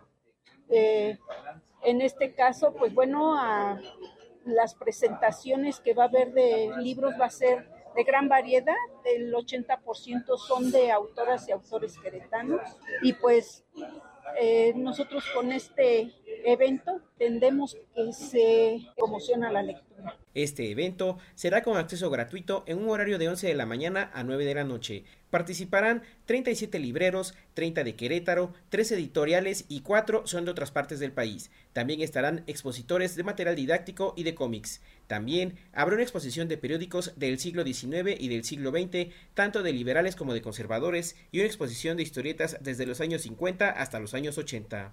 Para Grupo Radar, Alejandro Payán. Bueno, así que la invitación es gratuita, no deje de acudir ahí con la familia, este Festival Nacional de Lectura, Arte y Cultura, ahí en la Plaza Constitución, a partir del día de hoy y hasta el 14 de noviembre, este fin de semana, para que pues eh, obviamente pueda conocer estas exposiciones, estas presentaciones editoriales, cursos, libros, talleres, cuentos para niños. La señora Nina García Pedraza ha sido también una eh, pues entusiasta impulsora, sobre todo en esta asociación civil de la Asociación de Libreros y Revisteros Asociación Civil de Querétaro, bueno, para hacer de la lectura pues una práctica cotidiana, una práctica común entre las familias queretanas. Bueno, como siempre y como dicen los clásicos, hay que ir. Gracias, las 7.57 de la mañana. Saludos Linda Luna, muy amable y gracias, gracias, que tengan buen día, buena mañana y como todos los días, muy amable, gracias a mi querido Leonardo Favela. Muchos saludos, gracias. Que tengan buen día. Vamos rápidamente a los comentarios antes de irnos a la pausa, mi querida Lucía, si no tienes inconveniente. A ver, un reporte. Buenos días, nada más para pedirle de favor hacerle a un, hacer a un hacerle a un lado al antirrábico, pues en la colonia Fray Junípero Serra hay muchos perros en la calle, muchos perros callejeros, especialmente en la calle de Fray Francisco Palau. Ojalá que nos puedan apoyar con el reporte, por favor, me dice la señora Rosa, muy amable, gracias. Me llaman también de la colonia Niños Héroes, te recuerdo, por favor, ya lo hemos hecho a través de tu espacio informativo, no hemos tenido ninguna respuesta de parte de las autoridades. Me dice también, nos hagas favor de apoyar para que venga un inspector y cheque. Hay un taller de en Jicotenca, el número 83A, está lleno de autos que están arreglando, que están descompuestos, que están estacionados en las cocheras de las y los vecinos. No nos podemos ni estacionar en nuestras cocheras o al frente de, nuestras propios, de nuestros propios domicilios.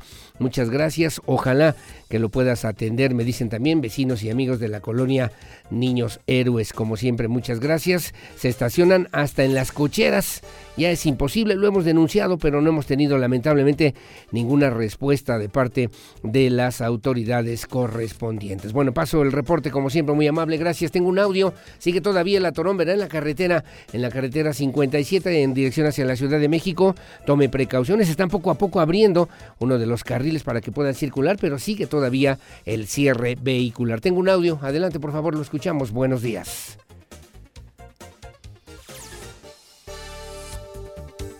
¿Sí? A ver, bueno, sí, está de locos, me dice la ciudad, está complicada en diferentes vialidades hacia la salida a la Ciudad de México, está imposible, imposible. Bueno, muy amable, gracias también, como siempre, y eh, gracias también por atendernos en esta mañana, en este espacio informativo. Saludos. Bueno, gracias al Monero Carvajal, muy amable, muchos saludos, gracias.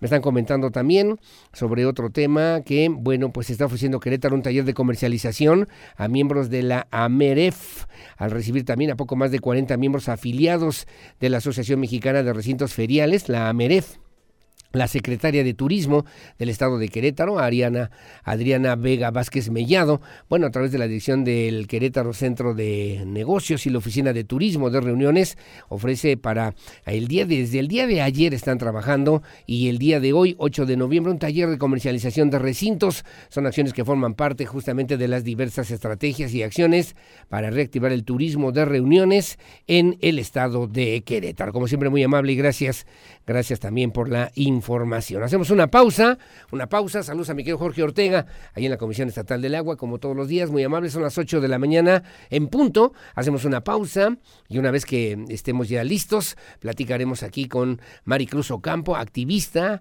abogada, defensora de los derechos humanos. Obviamente hay temas importantes. La propuesta del ministro Arturo Saldívar de que cualquier hecho violento, cualquier crimen perpetrado en contra de una mujer sea tipificado, considerado como feminicidio uno de los temas obviamente que trataremos el día de hoy en este espacio informativo. Hacemos la pausa, su opinión siempre la más importante, volvemos enseguida con más.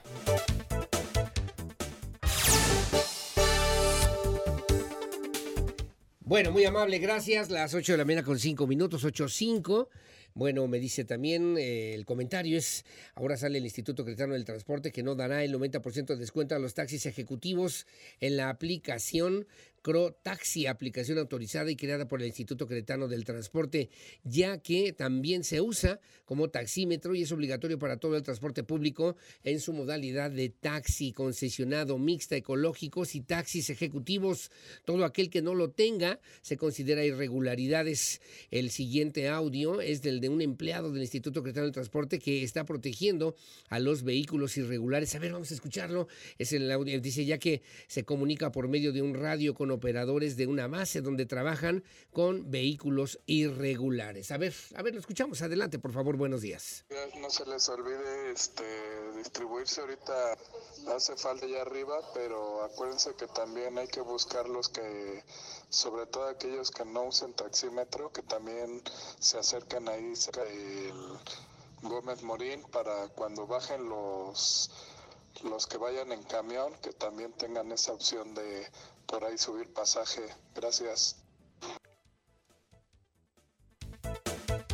Bueno, bueno, lo vamos a turnar justamente al Instituto Cretano del Transporte para que le puedan dar seguimiento y puedan analizar obviamente pues esta situación importante, sobre todo para que se aclare, ¿no? cómo es el manejo en lo que tiene que ver con el tema del transporte público, particularmente en la modalidad de taxis aquí en el estado de Querétaro. A las 8 de la mañana con 7 minutos.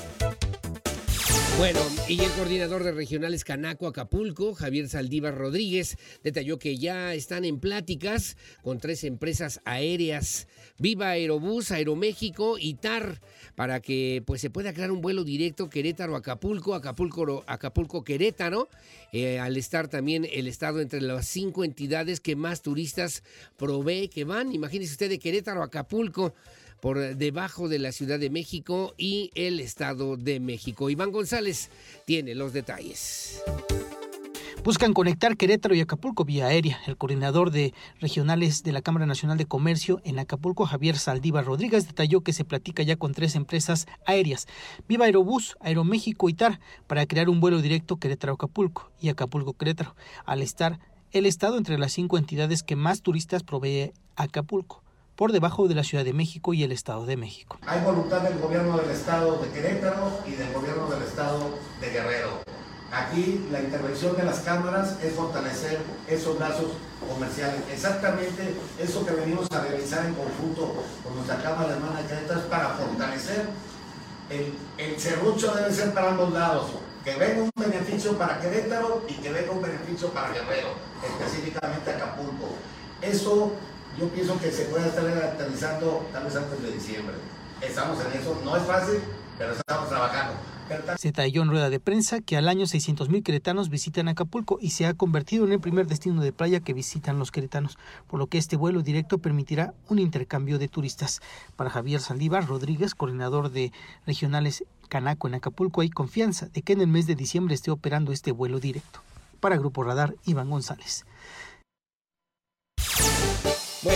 Gracias, gracias Iván González. Y bueno, le debo referir también a usted cuando son las 8 con 9 de la mañana, a propósito de este convenio, de este acuerdo, de esta, esta estrategia comercial en el turismo, el presidente de Canaco en Querétaro, Fabián Camacho, pues dio a conocer que firmaron ya este convenio con su homólogo en Acapulco, con lo que se busca estrechar lazos para la promoción turística, económica y proveeduría en inversiones. Acapulco es el principal destino turístico de las y los queretanos al recibir al año a cerca de 600 mil turistas que visitan el puerto, sus playas, sus atractivos turísticos durante todo el año. Enrique Vázquez eh, Fernández, presidente de Canaco Acapulco, bueno, pues también agradeció este reconocimiento y la posibilidad de desarrollar justamente este convenio comercial turístico de inversiones entre Querétaro y la ciudad de Acapulco Guerrero como principales destinos turísticos, Querétaro Acapulco, Acapulco Querétaro, incluso buscar la posibilidad posibilidad, como ya escuchaba hace un momento, de tener un vuelo directo entre estos dos eh, pues, lugares turísticos, Querétaro y Acapulco 8 con 10. Iván González con la información.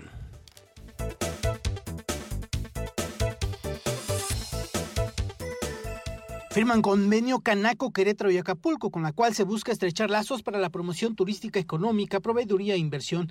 Así lo señaló el presidente de la Cámara de Comercio en Querétaro, Fabián Camacho. Este hermanamiento que se desarrolla entre la Cámara de Comercio de Querétaro y Canaco Acapulco, eh, sobre todo reconociendo las virtudes y ventajas y la riqueza que representa tanto Acapulco como un destino ya tradicionalmente y mundialmente reconocido, un destino turístico que a las mexicanas y a los mexicanos nos hace sentir muy orgullosos. Y bueno, también por otra parte, eh, la vinculación que tienen con Querétaro. Acapulco es el principal destino turístico de los queretanos al recibir al año a 600 mil turistas que visitan el puerto. Así lo señaló Enrique Vázquez Fernández, presidente de la Canaco en Acapulco. La intención es venir a reposicionar Acapulco, pero no solamente venir a reposicionar Acapulco con ustedes, sino como bien lo menciona el presidente Camacho, es que también los acapulqueños regresemos a Querétaro. Y no solamente queremos hacer turismo, queremos hacer negocios. Para Grupo Radar, Iván González. La opinión Radar News.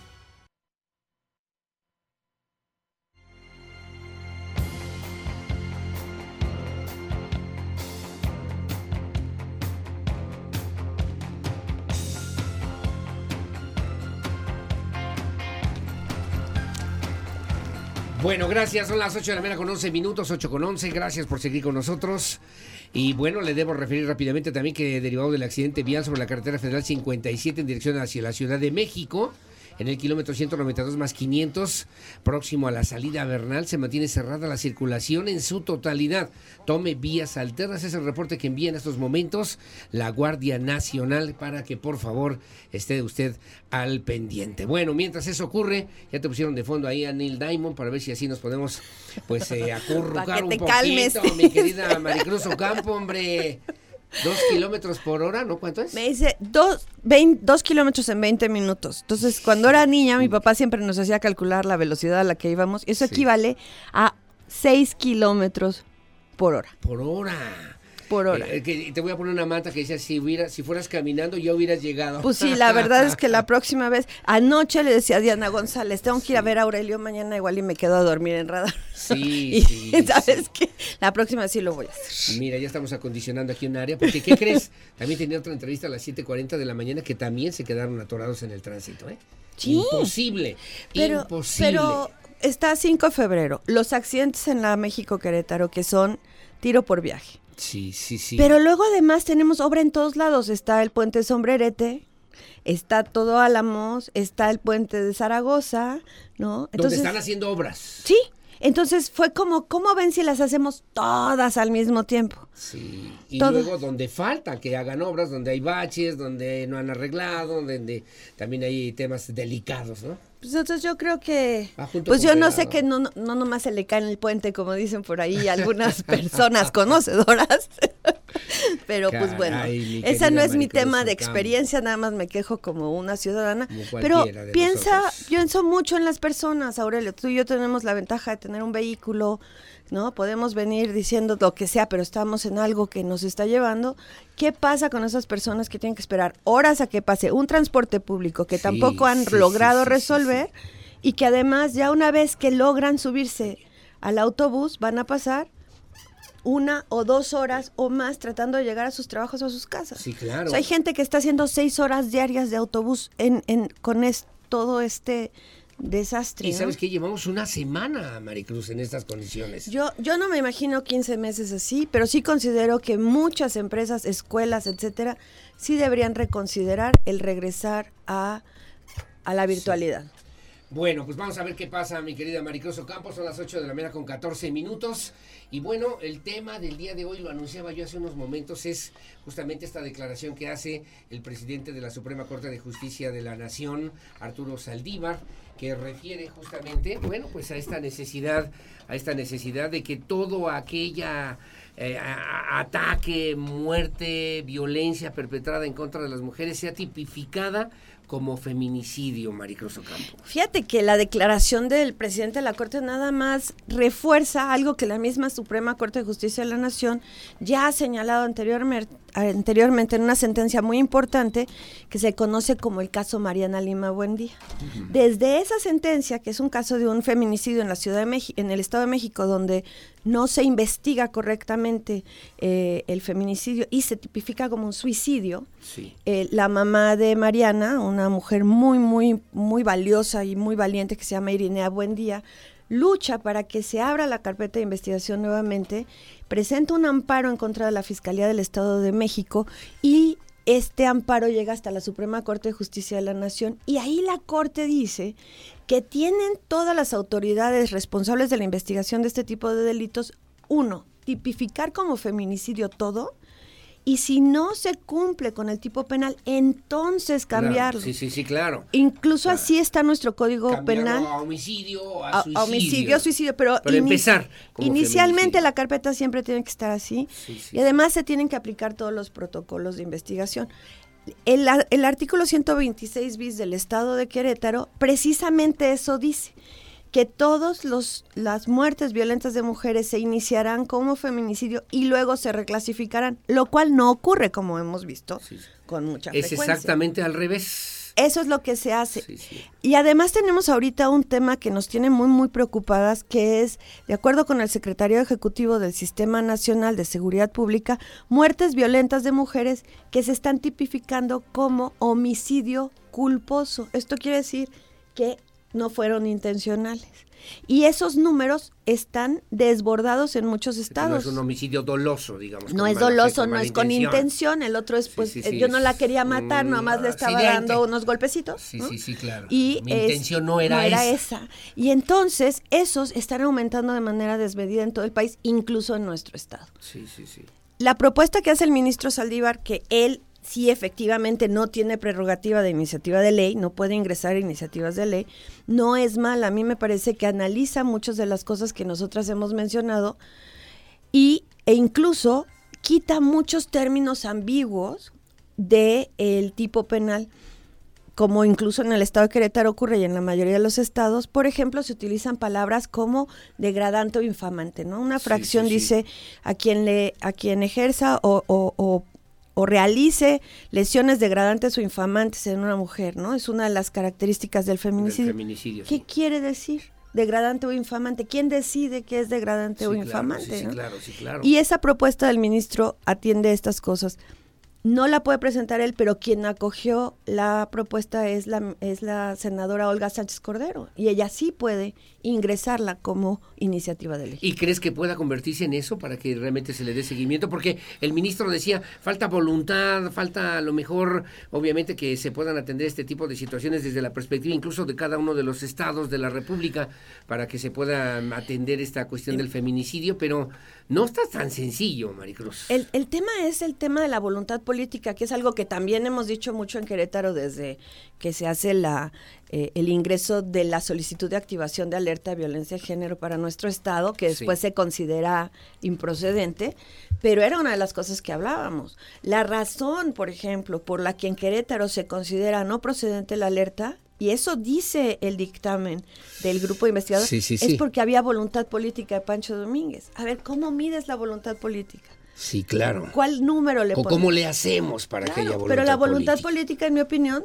la única forma de medirla es, primero, en números. Voluntad política se escribe con números, porque ahí ves el presupuesto que se destina a atender un problema. Ahora, ¿a qué tendrían que hacer los estados de la República? Primero, destinar recurso a atenderlo. Tenemos alertado, o, con alerta de violencia de género, la mayor parte del territorio nacional. Más de 24 alertas activadas. Y sin embargo, por ejemplo, el gobierno federal está destinando cada vez menos dinero a este tipo de cosas, ¿no? La CONAVIM eh, fue una de las instituciones a las que más recursos se le ha quitado la Comisión Nacional para atender la violencia contra las mujeres de la Secretaría de Gobierno. Y en el estado de Querétaro, por ejemplo, pues seguimos comprando drones, seguimos pues, metiendo patrullas, que son necesarias, por supuesto, pero no se atiende las causas estructurales de esta violencia de género contra las mujeres que es la que termina en su máxima expresión en feminicidio. Sí, sí, sí, claro, y que son donde tendríamos que estar trabajando en los congresos, donde estarían definiendo políticas públicas en los gobiernos estatales, incluso que incidan hasta los gobiernos municipales, Maricruz. El, el, primero constitucional, tú sabes, en, en su artículo tercero dice que todas las autoridades en el ámbito de su competencia tienen la obligación de promover, respetar, proteger y garantizar derechos humanos. Y un derecho humano, que incluso este el artículo tercero de la Convención de Belém do Pará, que es la Convención Interamericana para Prevenir, Sancionar y Erradicar la Violencia contra las Mujeres, dice tal cual que el derecho a una vida libre de violencia es un derecho humano de las mujeres en todos los ámbitos, público y privado. Sí, claro. Evidentemente no están cumpliendo con esa obligación. Pero además dice que hay una obligación de prevenir, sancionar, erradicar e investigar cuando hay violaciones a derechos humanos. Y eso tampoco está ocurriendo. Oye, eh, hay dos niñas, porque también ese era otro tema que quería tratarlo contigo, dos niñas que asesinan al día, de las diez mujeres que también ocurren diariamente en este país y que el mismo ministro Arturo Saldívar Lelo de la REA señalaba que pues es una situación que ya no puede seguir en este país. ¿Cómo le hacemos para cambiar, para dar, eh, no solamente frenar, sino revertir esa situación en favor de las mujeres? Hay que hacer un cambio de paradigma social. No podemos empezar a atender el problema una vez que la mujer fue asesinada, que eso es lo que ocurre muchas veces. Y además se, pretende hacer una reparación del daño meramente económica y no transformadora, como decía la, sentencia del caso de Campo Algodonero contra México. Sí, sí. Si no empezamos por cambiar nuestro plan de estudios, como está haciendo, por ejemplo, el Estado de México, que ya está incluyendo todo el tema de igualdad sustantiva y violencia en las clases de educación primaria y secundaria, ¿no? Como parte de su programa de capacitación. Si no cambiamos el discurso de quienes están al frente de las autoridades, de, las, de, los gobernantes, presidentes municipales y demás, que todavía siguen utilizando frases paternalistas, eh, muy incluso misóginas y machistas cuando se refieren a las mujeres, ¿no? Yo he estado en eventos donde te dicen, ¿no? A todas las señoras bonitas, este... Sí, sí, sí, sí, sí, sí, claro. O sea, nos siguen tratando como niñas. Incluso tú lo puedes ver en la publicidad estatal ahorita, que se usan, por ejemplo, en, Querétaro, en muchos institutos de las mujeres, se habla de feminicidio y al lado viene una caricatura, ¿no? Esta tendencia gráfica que se usa ahora de caricatura, de hacer dibujitos, ¿no? Eso, por ejemplo, le resta mucha importancia a lo que se está haciendo. No hay campañas de prevención, a menos que alguien de tu público me pueda decir dónde está viendo campañas donde se señalen cuáles son los derechos humanos de las mujeres, de prevención, campañas que se les hable a los hombres agresores, porque Lo otro que ocurre es que, y con la revictimización, esto es parte normal, a quien se le habla es a la víctima. No Sí, sí. salgas sola, no te vistas así, no tomes, quédate en tu casa, ¿no? O sea, nos meten terror, nuestras hijas están, a- están aterrorizadas.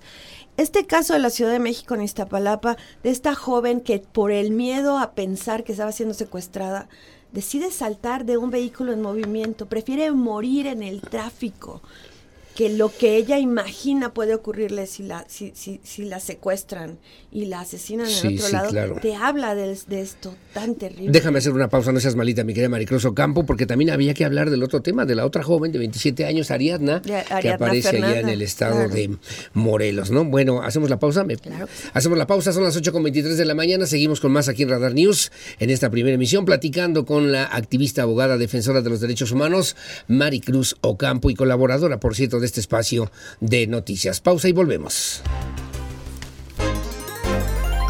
Bueno, gracias. Las 8 de la mañana con 29 minutos y hablábamos obviamente de la relevancia que tiene la necesidad de definir políticas públicas, programas, acciones, instancias que sirvan para atender, para prevenir el tema de la violencia de género y no hasta que se convierten en homicidios, en asesinatos o en feminicidios. En el peor de los casos, Maricruz Ocampo, se atienden por atienden entre comillas de parte de las autoridades. Yo creo que, que es estarle poniendo un curita, un curita a una fractura. Sí, sí, sí. Así, así, eso sería la analogía, ¿no?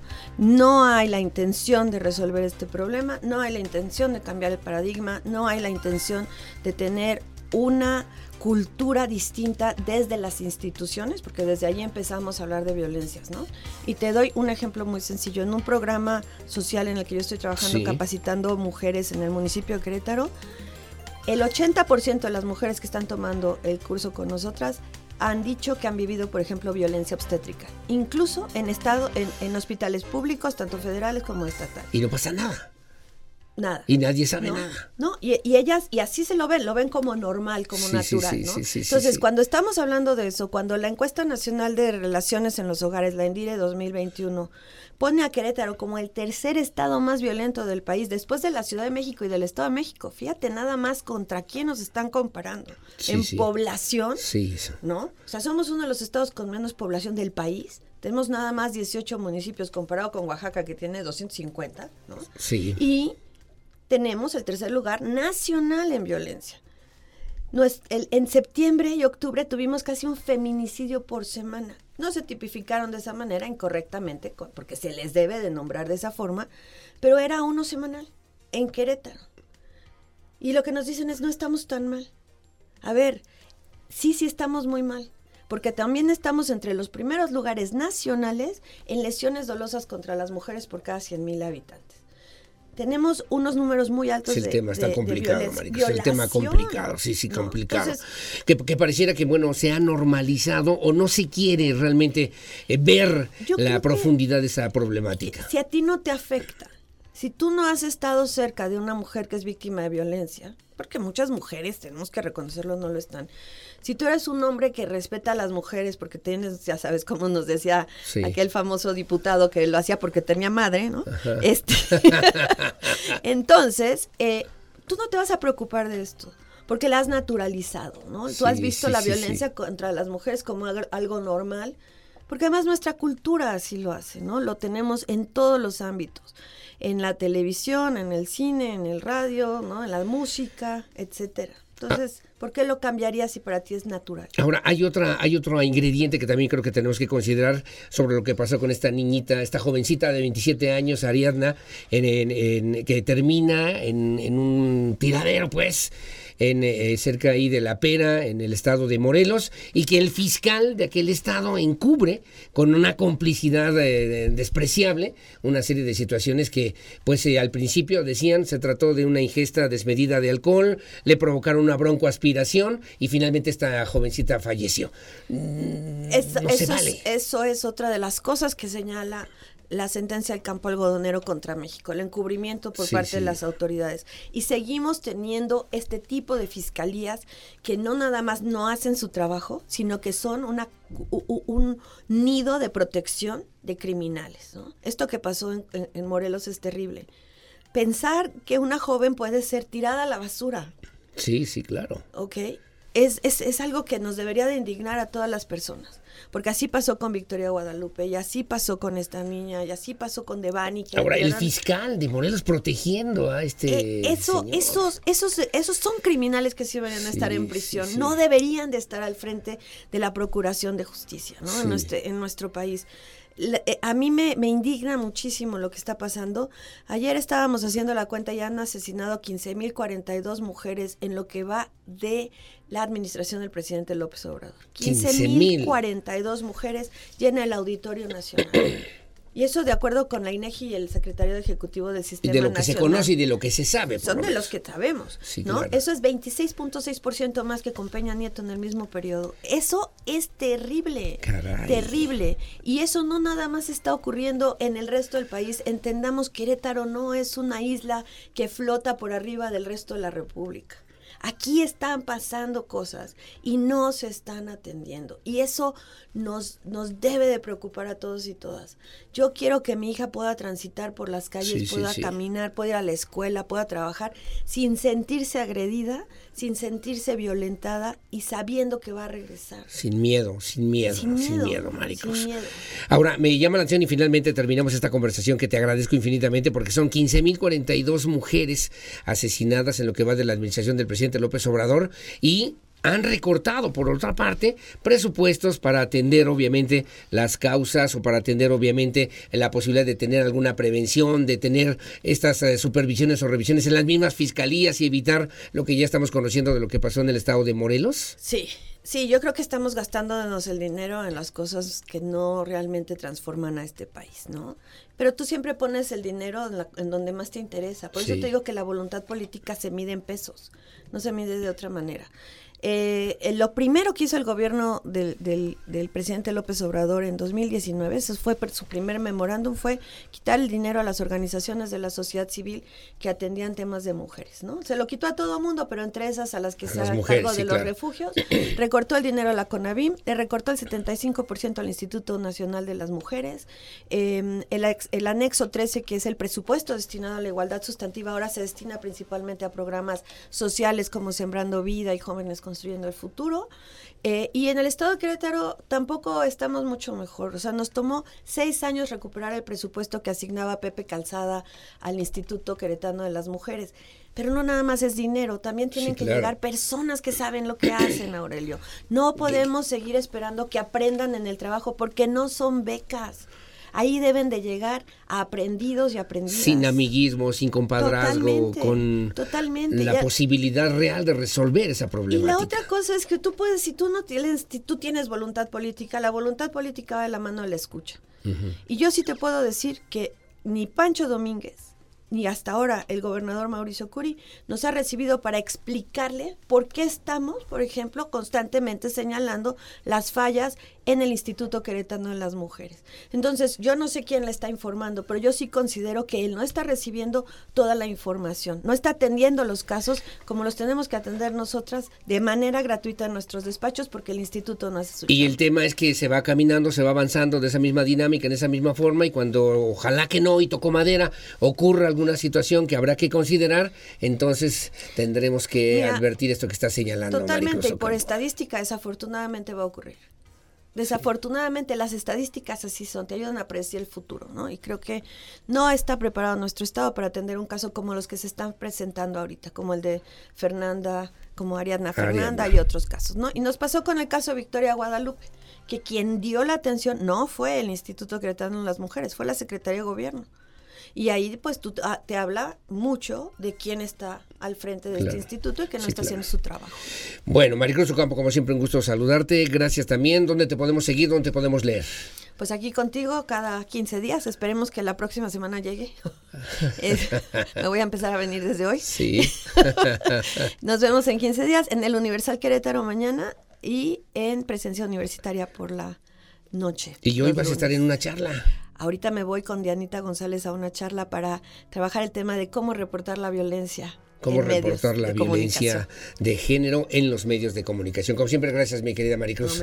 Que tengas buenos días. Son las 8 de la mañana con 37 minutos. Hacemos una pausa. Regresamos enseguida con más. Opinión siempre la más importante en el 442-592-1075. Una vida libre de violencia y que no veamos como normal esos abusos y maltrato impune en contra de niñas, mujeres mexicanas y que las autoridades muchas veces, pues pareciera solamente se quedan, como diría la abuela Pava, solamente como el chinito, nada más mirando. Hacemos la pausa, 8.38, la pausa, regresamos enseguida con más. touching hands,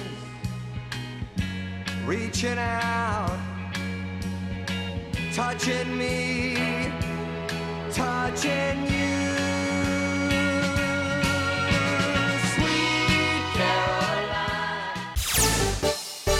Bueno, muy amable, gracias. Las 8 de la mañana con 42 minutos, 8.42. Saludos a Loti Martínez, muy amable. Gracias al doctor Zacarías Urquiza.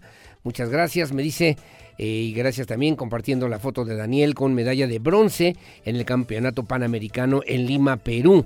Como siempre, muy amable. Gracias a Daniel y a Zacarías, al doctor Zacarías Urquiza. Y enhorabuena y felicidades a toda la familia, pero también a Daniel Urquiza por la medalla de bronce en el Campeonato Panamericano en Lima, Perú.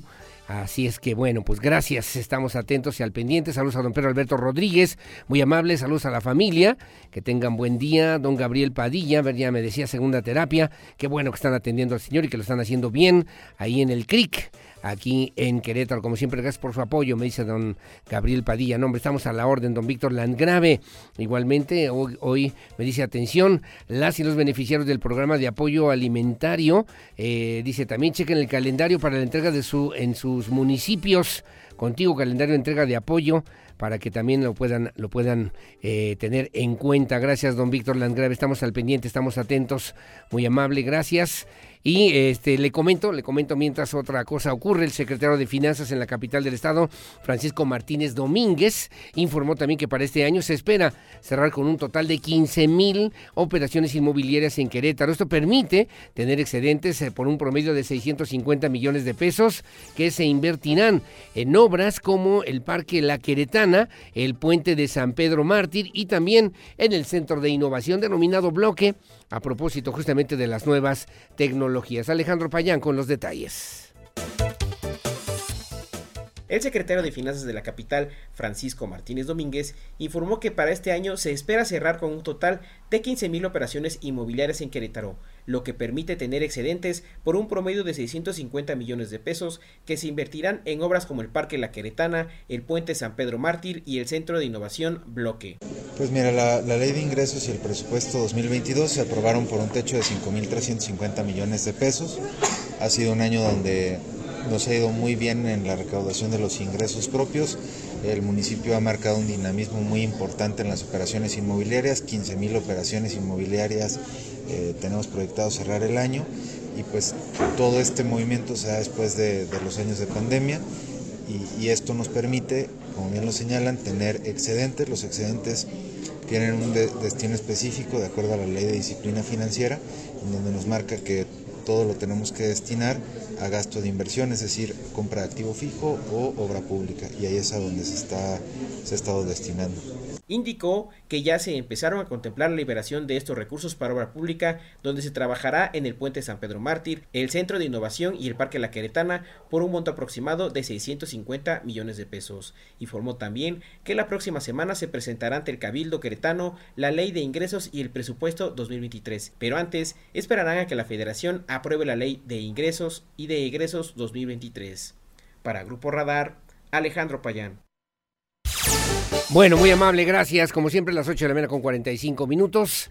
Y este, bueno, pues ahí el tema importante para Querétaro, sobre todo en lo que tiene que ver con la aplicación estricta de las finanzas, como bien señalaba el secretario Francisco Martínez Domínguez. Bueno, en otro tema de jóvenes, la secretaria de la Juventud en el Estado, Virginia Hernández, encabezó la presentación del programa de la primera edición, lo que le llaman el Hackathon Querétaro Digital, el cual se realizará del 18 al 20 de noviembre. Esto será en las instalaciones de la CEJUVE, de la Secretaría de la Juventud, ahí en el Parque Querétaro 2000. Se espera eh, pues que en 44 horas los equipos desarrollen un videojuego, aplicación, sistemas, plataforma, prototipo que tenga la finalidad de mejorar los servicios del Estado en materia de movilidad, desarrollo económico, educación y también en el tema del turismo. Andrea Martínez con los detalles. La Secretaría de la Juventud Estatal y la Secretaría de Finanzas del Estado llevaron a cabo la presentación del programa y convocatoria de la primera edición del Hackathon Querétaro Digital, un concurso universitario de desarrollo de aplicaciones, sistemas o herramientas digitales que mejoren los servicios del gobierno. La titular de la CEJUVE, Virginia Hernández Vázquez, explicó que en total se espera la participación de 15 equipos conformados por cinco estudiantes en Ingeniería en Sistemas, Informática y Programación de todas las universidades de la entidad. Agregó que el hackathon se realizará del 18 al 20 de noviembre en las instalaciones de la CEJUVE y se espera que en 44 horas los equipos desarrollen un videojuego, aplicación, sistema, plataforma o prototipo que tenga la finalidad de mejorar los servicios del Estado en materia de movilidad, desarrollo económico, educación y turismo. Este hackathon se integrará por 15 equipos multidisciplinarios por eh, cinco estudiantes cada uno que se encuentren en las carreras o cursando las carreras afines a los temas de la competencia, ingenierías en sistemas, licenciatura en informática, ingeniería en computación o alguna otra que, que vaya de la mano con las temáticas que queremos resolver en el hackathon.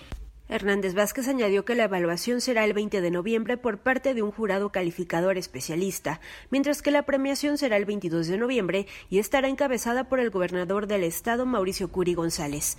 El primer lugar se llevará 100 mil pesos, el segundo lugar 75 mil y el tercer lugar 50 mil pesos. Las inscripciones se abrieron este lunes 7 de noviembre en la página web de la Secretaría de la Juventud, sejuve.querétaro.gov.mx y concluyen el próximo 14 de noviembre. Para Grupo Radar, Andrea Martínez.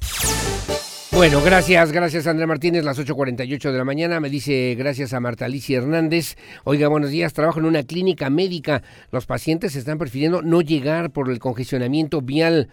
Eh, que bueno, lamentablemente nos está afectando a todos aquí en la capital, en la capital del estado. Bueno, gracias. Muchos comentarios, muchos comentarios el día de hoy. Imposible salir del fraccionamiento. Los héroes, llevo más de media hora en el camión y sigo dentro del fraccionamiento. No sé si también son las secuelas del accidente que ocurrió en la piedad de este tráiler que ya le comentábamos, los autos a vuelta de rueda, dirección hacia Querétaro. Por favor, que hagan algo también las autoridades municipales. Gracias. Paso el reporte, como siempre, muy amable. Gracias. Hola, una pregunta respecto al transporte. ¿Me puede ayudar acerca de una ruta que venga de Constituyentes, Poniente y me deje en el ISTE? Soy adulto mayor. Atentamente, el señor eh, García. Muy amable, gracias. ¿Qué será que se tiene que bajar en la Alameda, no, Lucía? A ver si ahorita le podemos ayudar con qué, con qué ruta. ¿Existe alguna? ¿Existe alguna ruta que lo pueda dejar aquí en el Hospital de Lice sobre Avenida Tecnológico? Buenos días, reporto baches en el Boulevard de las Américas. Ah, me dice ya que la ruta 9, señor, la que hay que tomar. Hay que esperar en la Alameda, ¿verdad? En la Alameda en la Alameda y ahí sale la ruta 9 para que pueda llegar ahí a sobre Avenida Tecnológico y lo deja enfrente del Liste. Gracias, buenos días. Reporto baches en el Boulevard de las Américas de bajada. De hecho, siempre hay agua escurriendo porque como son fuguitas de agua, terminan siendo semejantes hoyotes. Esto es bajando de la colonia Reforma Agraria a la altura del número 504. Ojalá un milagro hiciera, un milagro hiciera que los taparan. Otro, otro hoyote también en Antonio Carranza, exactamente afuera de la iglesia en Reforma Agraria también. De paso en la calle 51 entre la 4 y la 8, en Lomas de Casablanca, llena de hoyos, de baches, a quien corresponda. Ojalá que nos hagan caso, ojalá que un milagro pudiera ocurrir y los pudieran arreglar. Gracias, me dice el señor Gámez, muchas gracias. Buenos días, señor Aurelio. Nada más para pedir favor de hacerle a un lado, eh, dice de hacerle un lado al antirrábico, pues, en la colonia Fray Junípero Serra, ya lo habíamos comentado hace rato, hay muchos perros en las calles, especialmente en la calle Fray Francisco Palau. Ojalá que nos apoyen con el reporte, por favor, me dice doña Rosa. Don Aurelio, tenga excelente día. Eso que dice el diputado Ángeles está muy bien. Como representante de la ciudadanía se agradece eso de decir que vamos saliendo de una pandemia y que sería incongruente incrementar el impuesto predial, pero no lo escuché abogar por los ciudadanos a principios del año que en plena pandemia se nos eh, cobró el canje de placas, eso sí, no tuvo, bueno, aquí me puso progenitora, nos vendieron según la certeza de propiedad de nuestros automóviles, pero debió haber otra estrategia para dar certeza de la propiedad de nuestros vehículos, así que lo único que noto es así como una estrategia política para seguir, para según hacernos del conocimiento que nos defienden, y eso que yo voté por el PAN, creo que esto es todo un circo y unas, una, unas se defienden y otras guardo silencio sin contar el problema del transporte. Eso lo tomaremos mucho en cuenta en los siguientes comicios de parte de su servidor, don Ignacio Aguirre. Bueno, aquí me dice Nacho Aguirre de Candiles. Gracias, don Nacho. Saludos, buen día. Aurelio, excelente día. Aquí disfrutando del noticiero informando. Saludos, gracias, don Carlos. Muchas gracias que nos hace favor de sintonizarnos. Buenos días. Aurelio, yo con mis reportes de fugas. en la segunda es mucha agua la que se está tirando. Las dos son sobre la banqueta y es en Avenida de las Fuentes a la altura de los Sauces. Eh, es que me da mucha tristeza que se desperdicie este vital líquido. Lo vamos a necesitar, así como nuestros hijos y nuestros nietos, mucho más. Gracias por su atención y disculpe tanta molestia. No, ninguna molestia, al contrario, a la orden. A la orden, doña Patti. Están sobre la banqueta, sobre Avenida de las Fuentes, a la altura de los Sauces. ¿Sí estoy bien? De los Sauces, porque aquí dice Saices entiendo yo, debe ser los sauces para que nos puedan ayudar nuestros amigos de la Comisión Estatal del Agua. Bueno, son las 8 de la mañana con 52 minutos.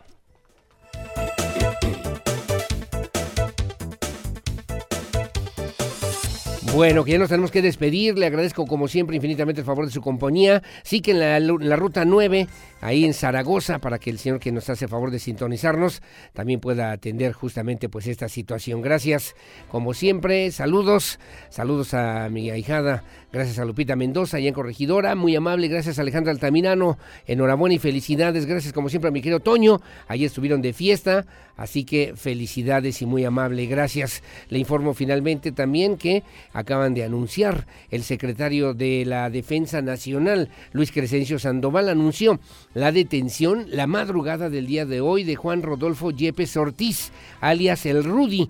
Bueno, él, el Rodo o Rudo, es hermano de José Antonio Yepes, mejor conocido como el Marro, líder del cártel de Santa Rosa de Lima, allí en el vecino estado de Guanajuato. Juan Rodolfo N. es originario de Santa Cruz de Juventino Rosas, ahí en Guanajuato, fue detenido en Tecate, Baja California, junto a otros tres sujetos más en un punto de revisión a los detenidos, según informó el secretario de la Defensa.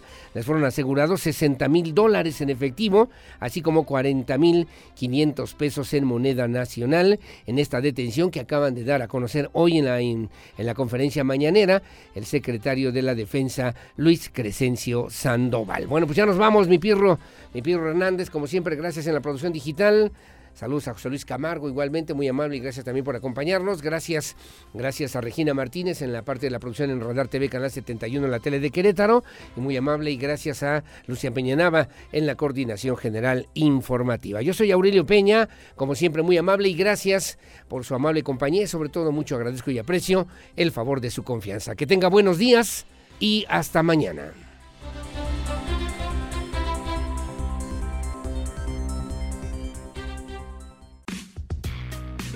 Lo ves.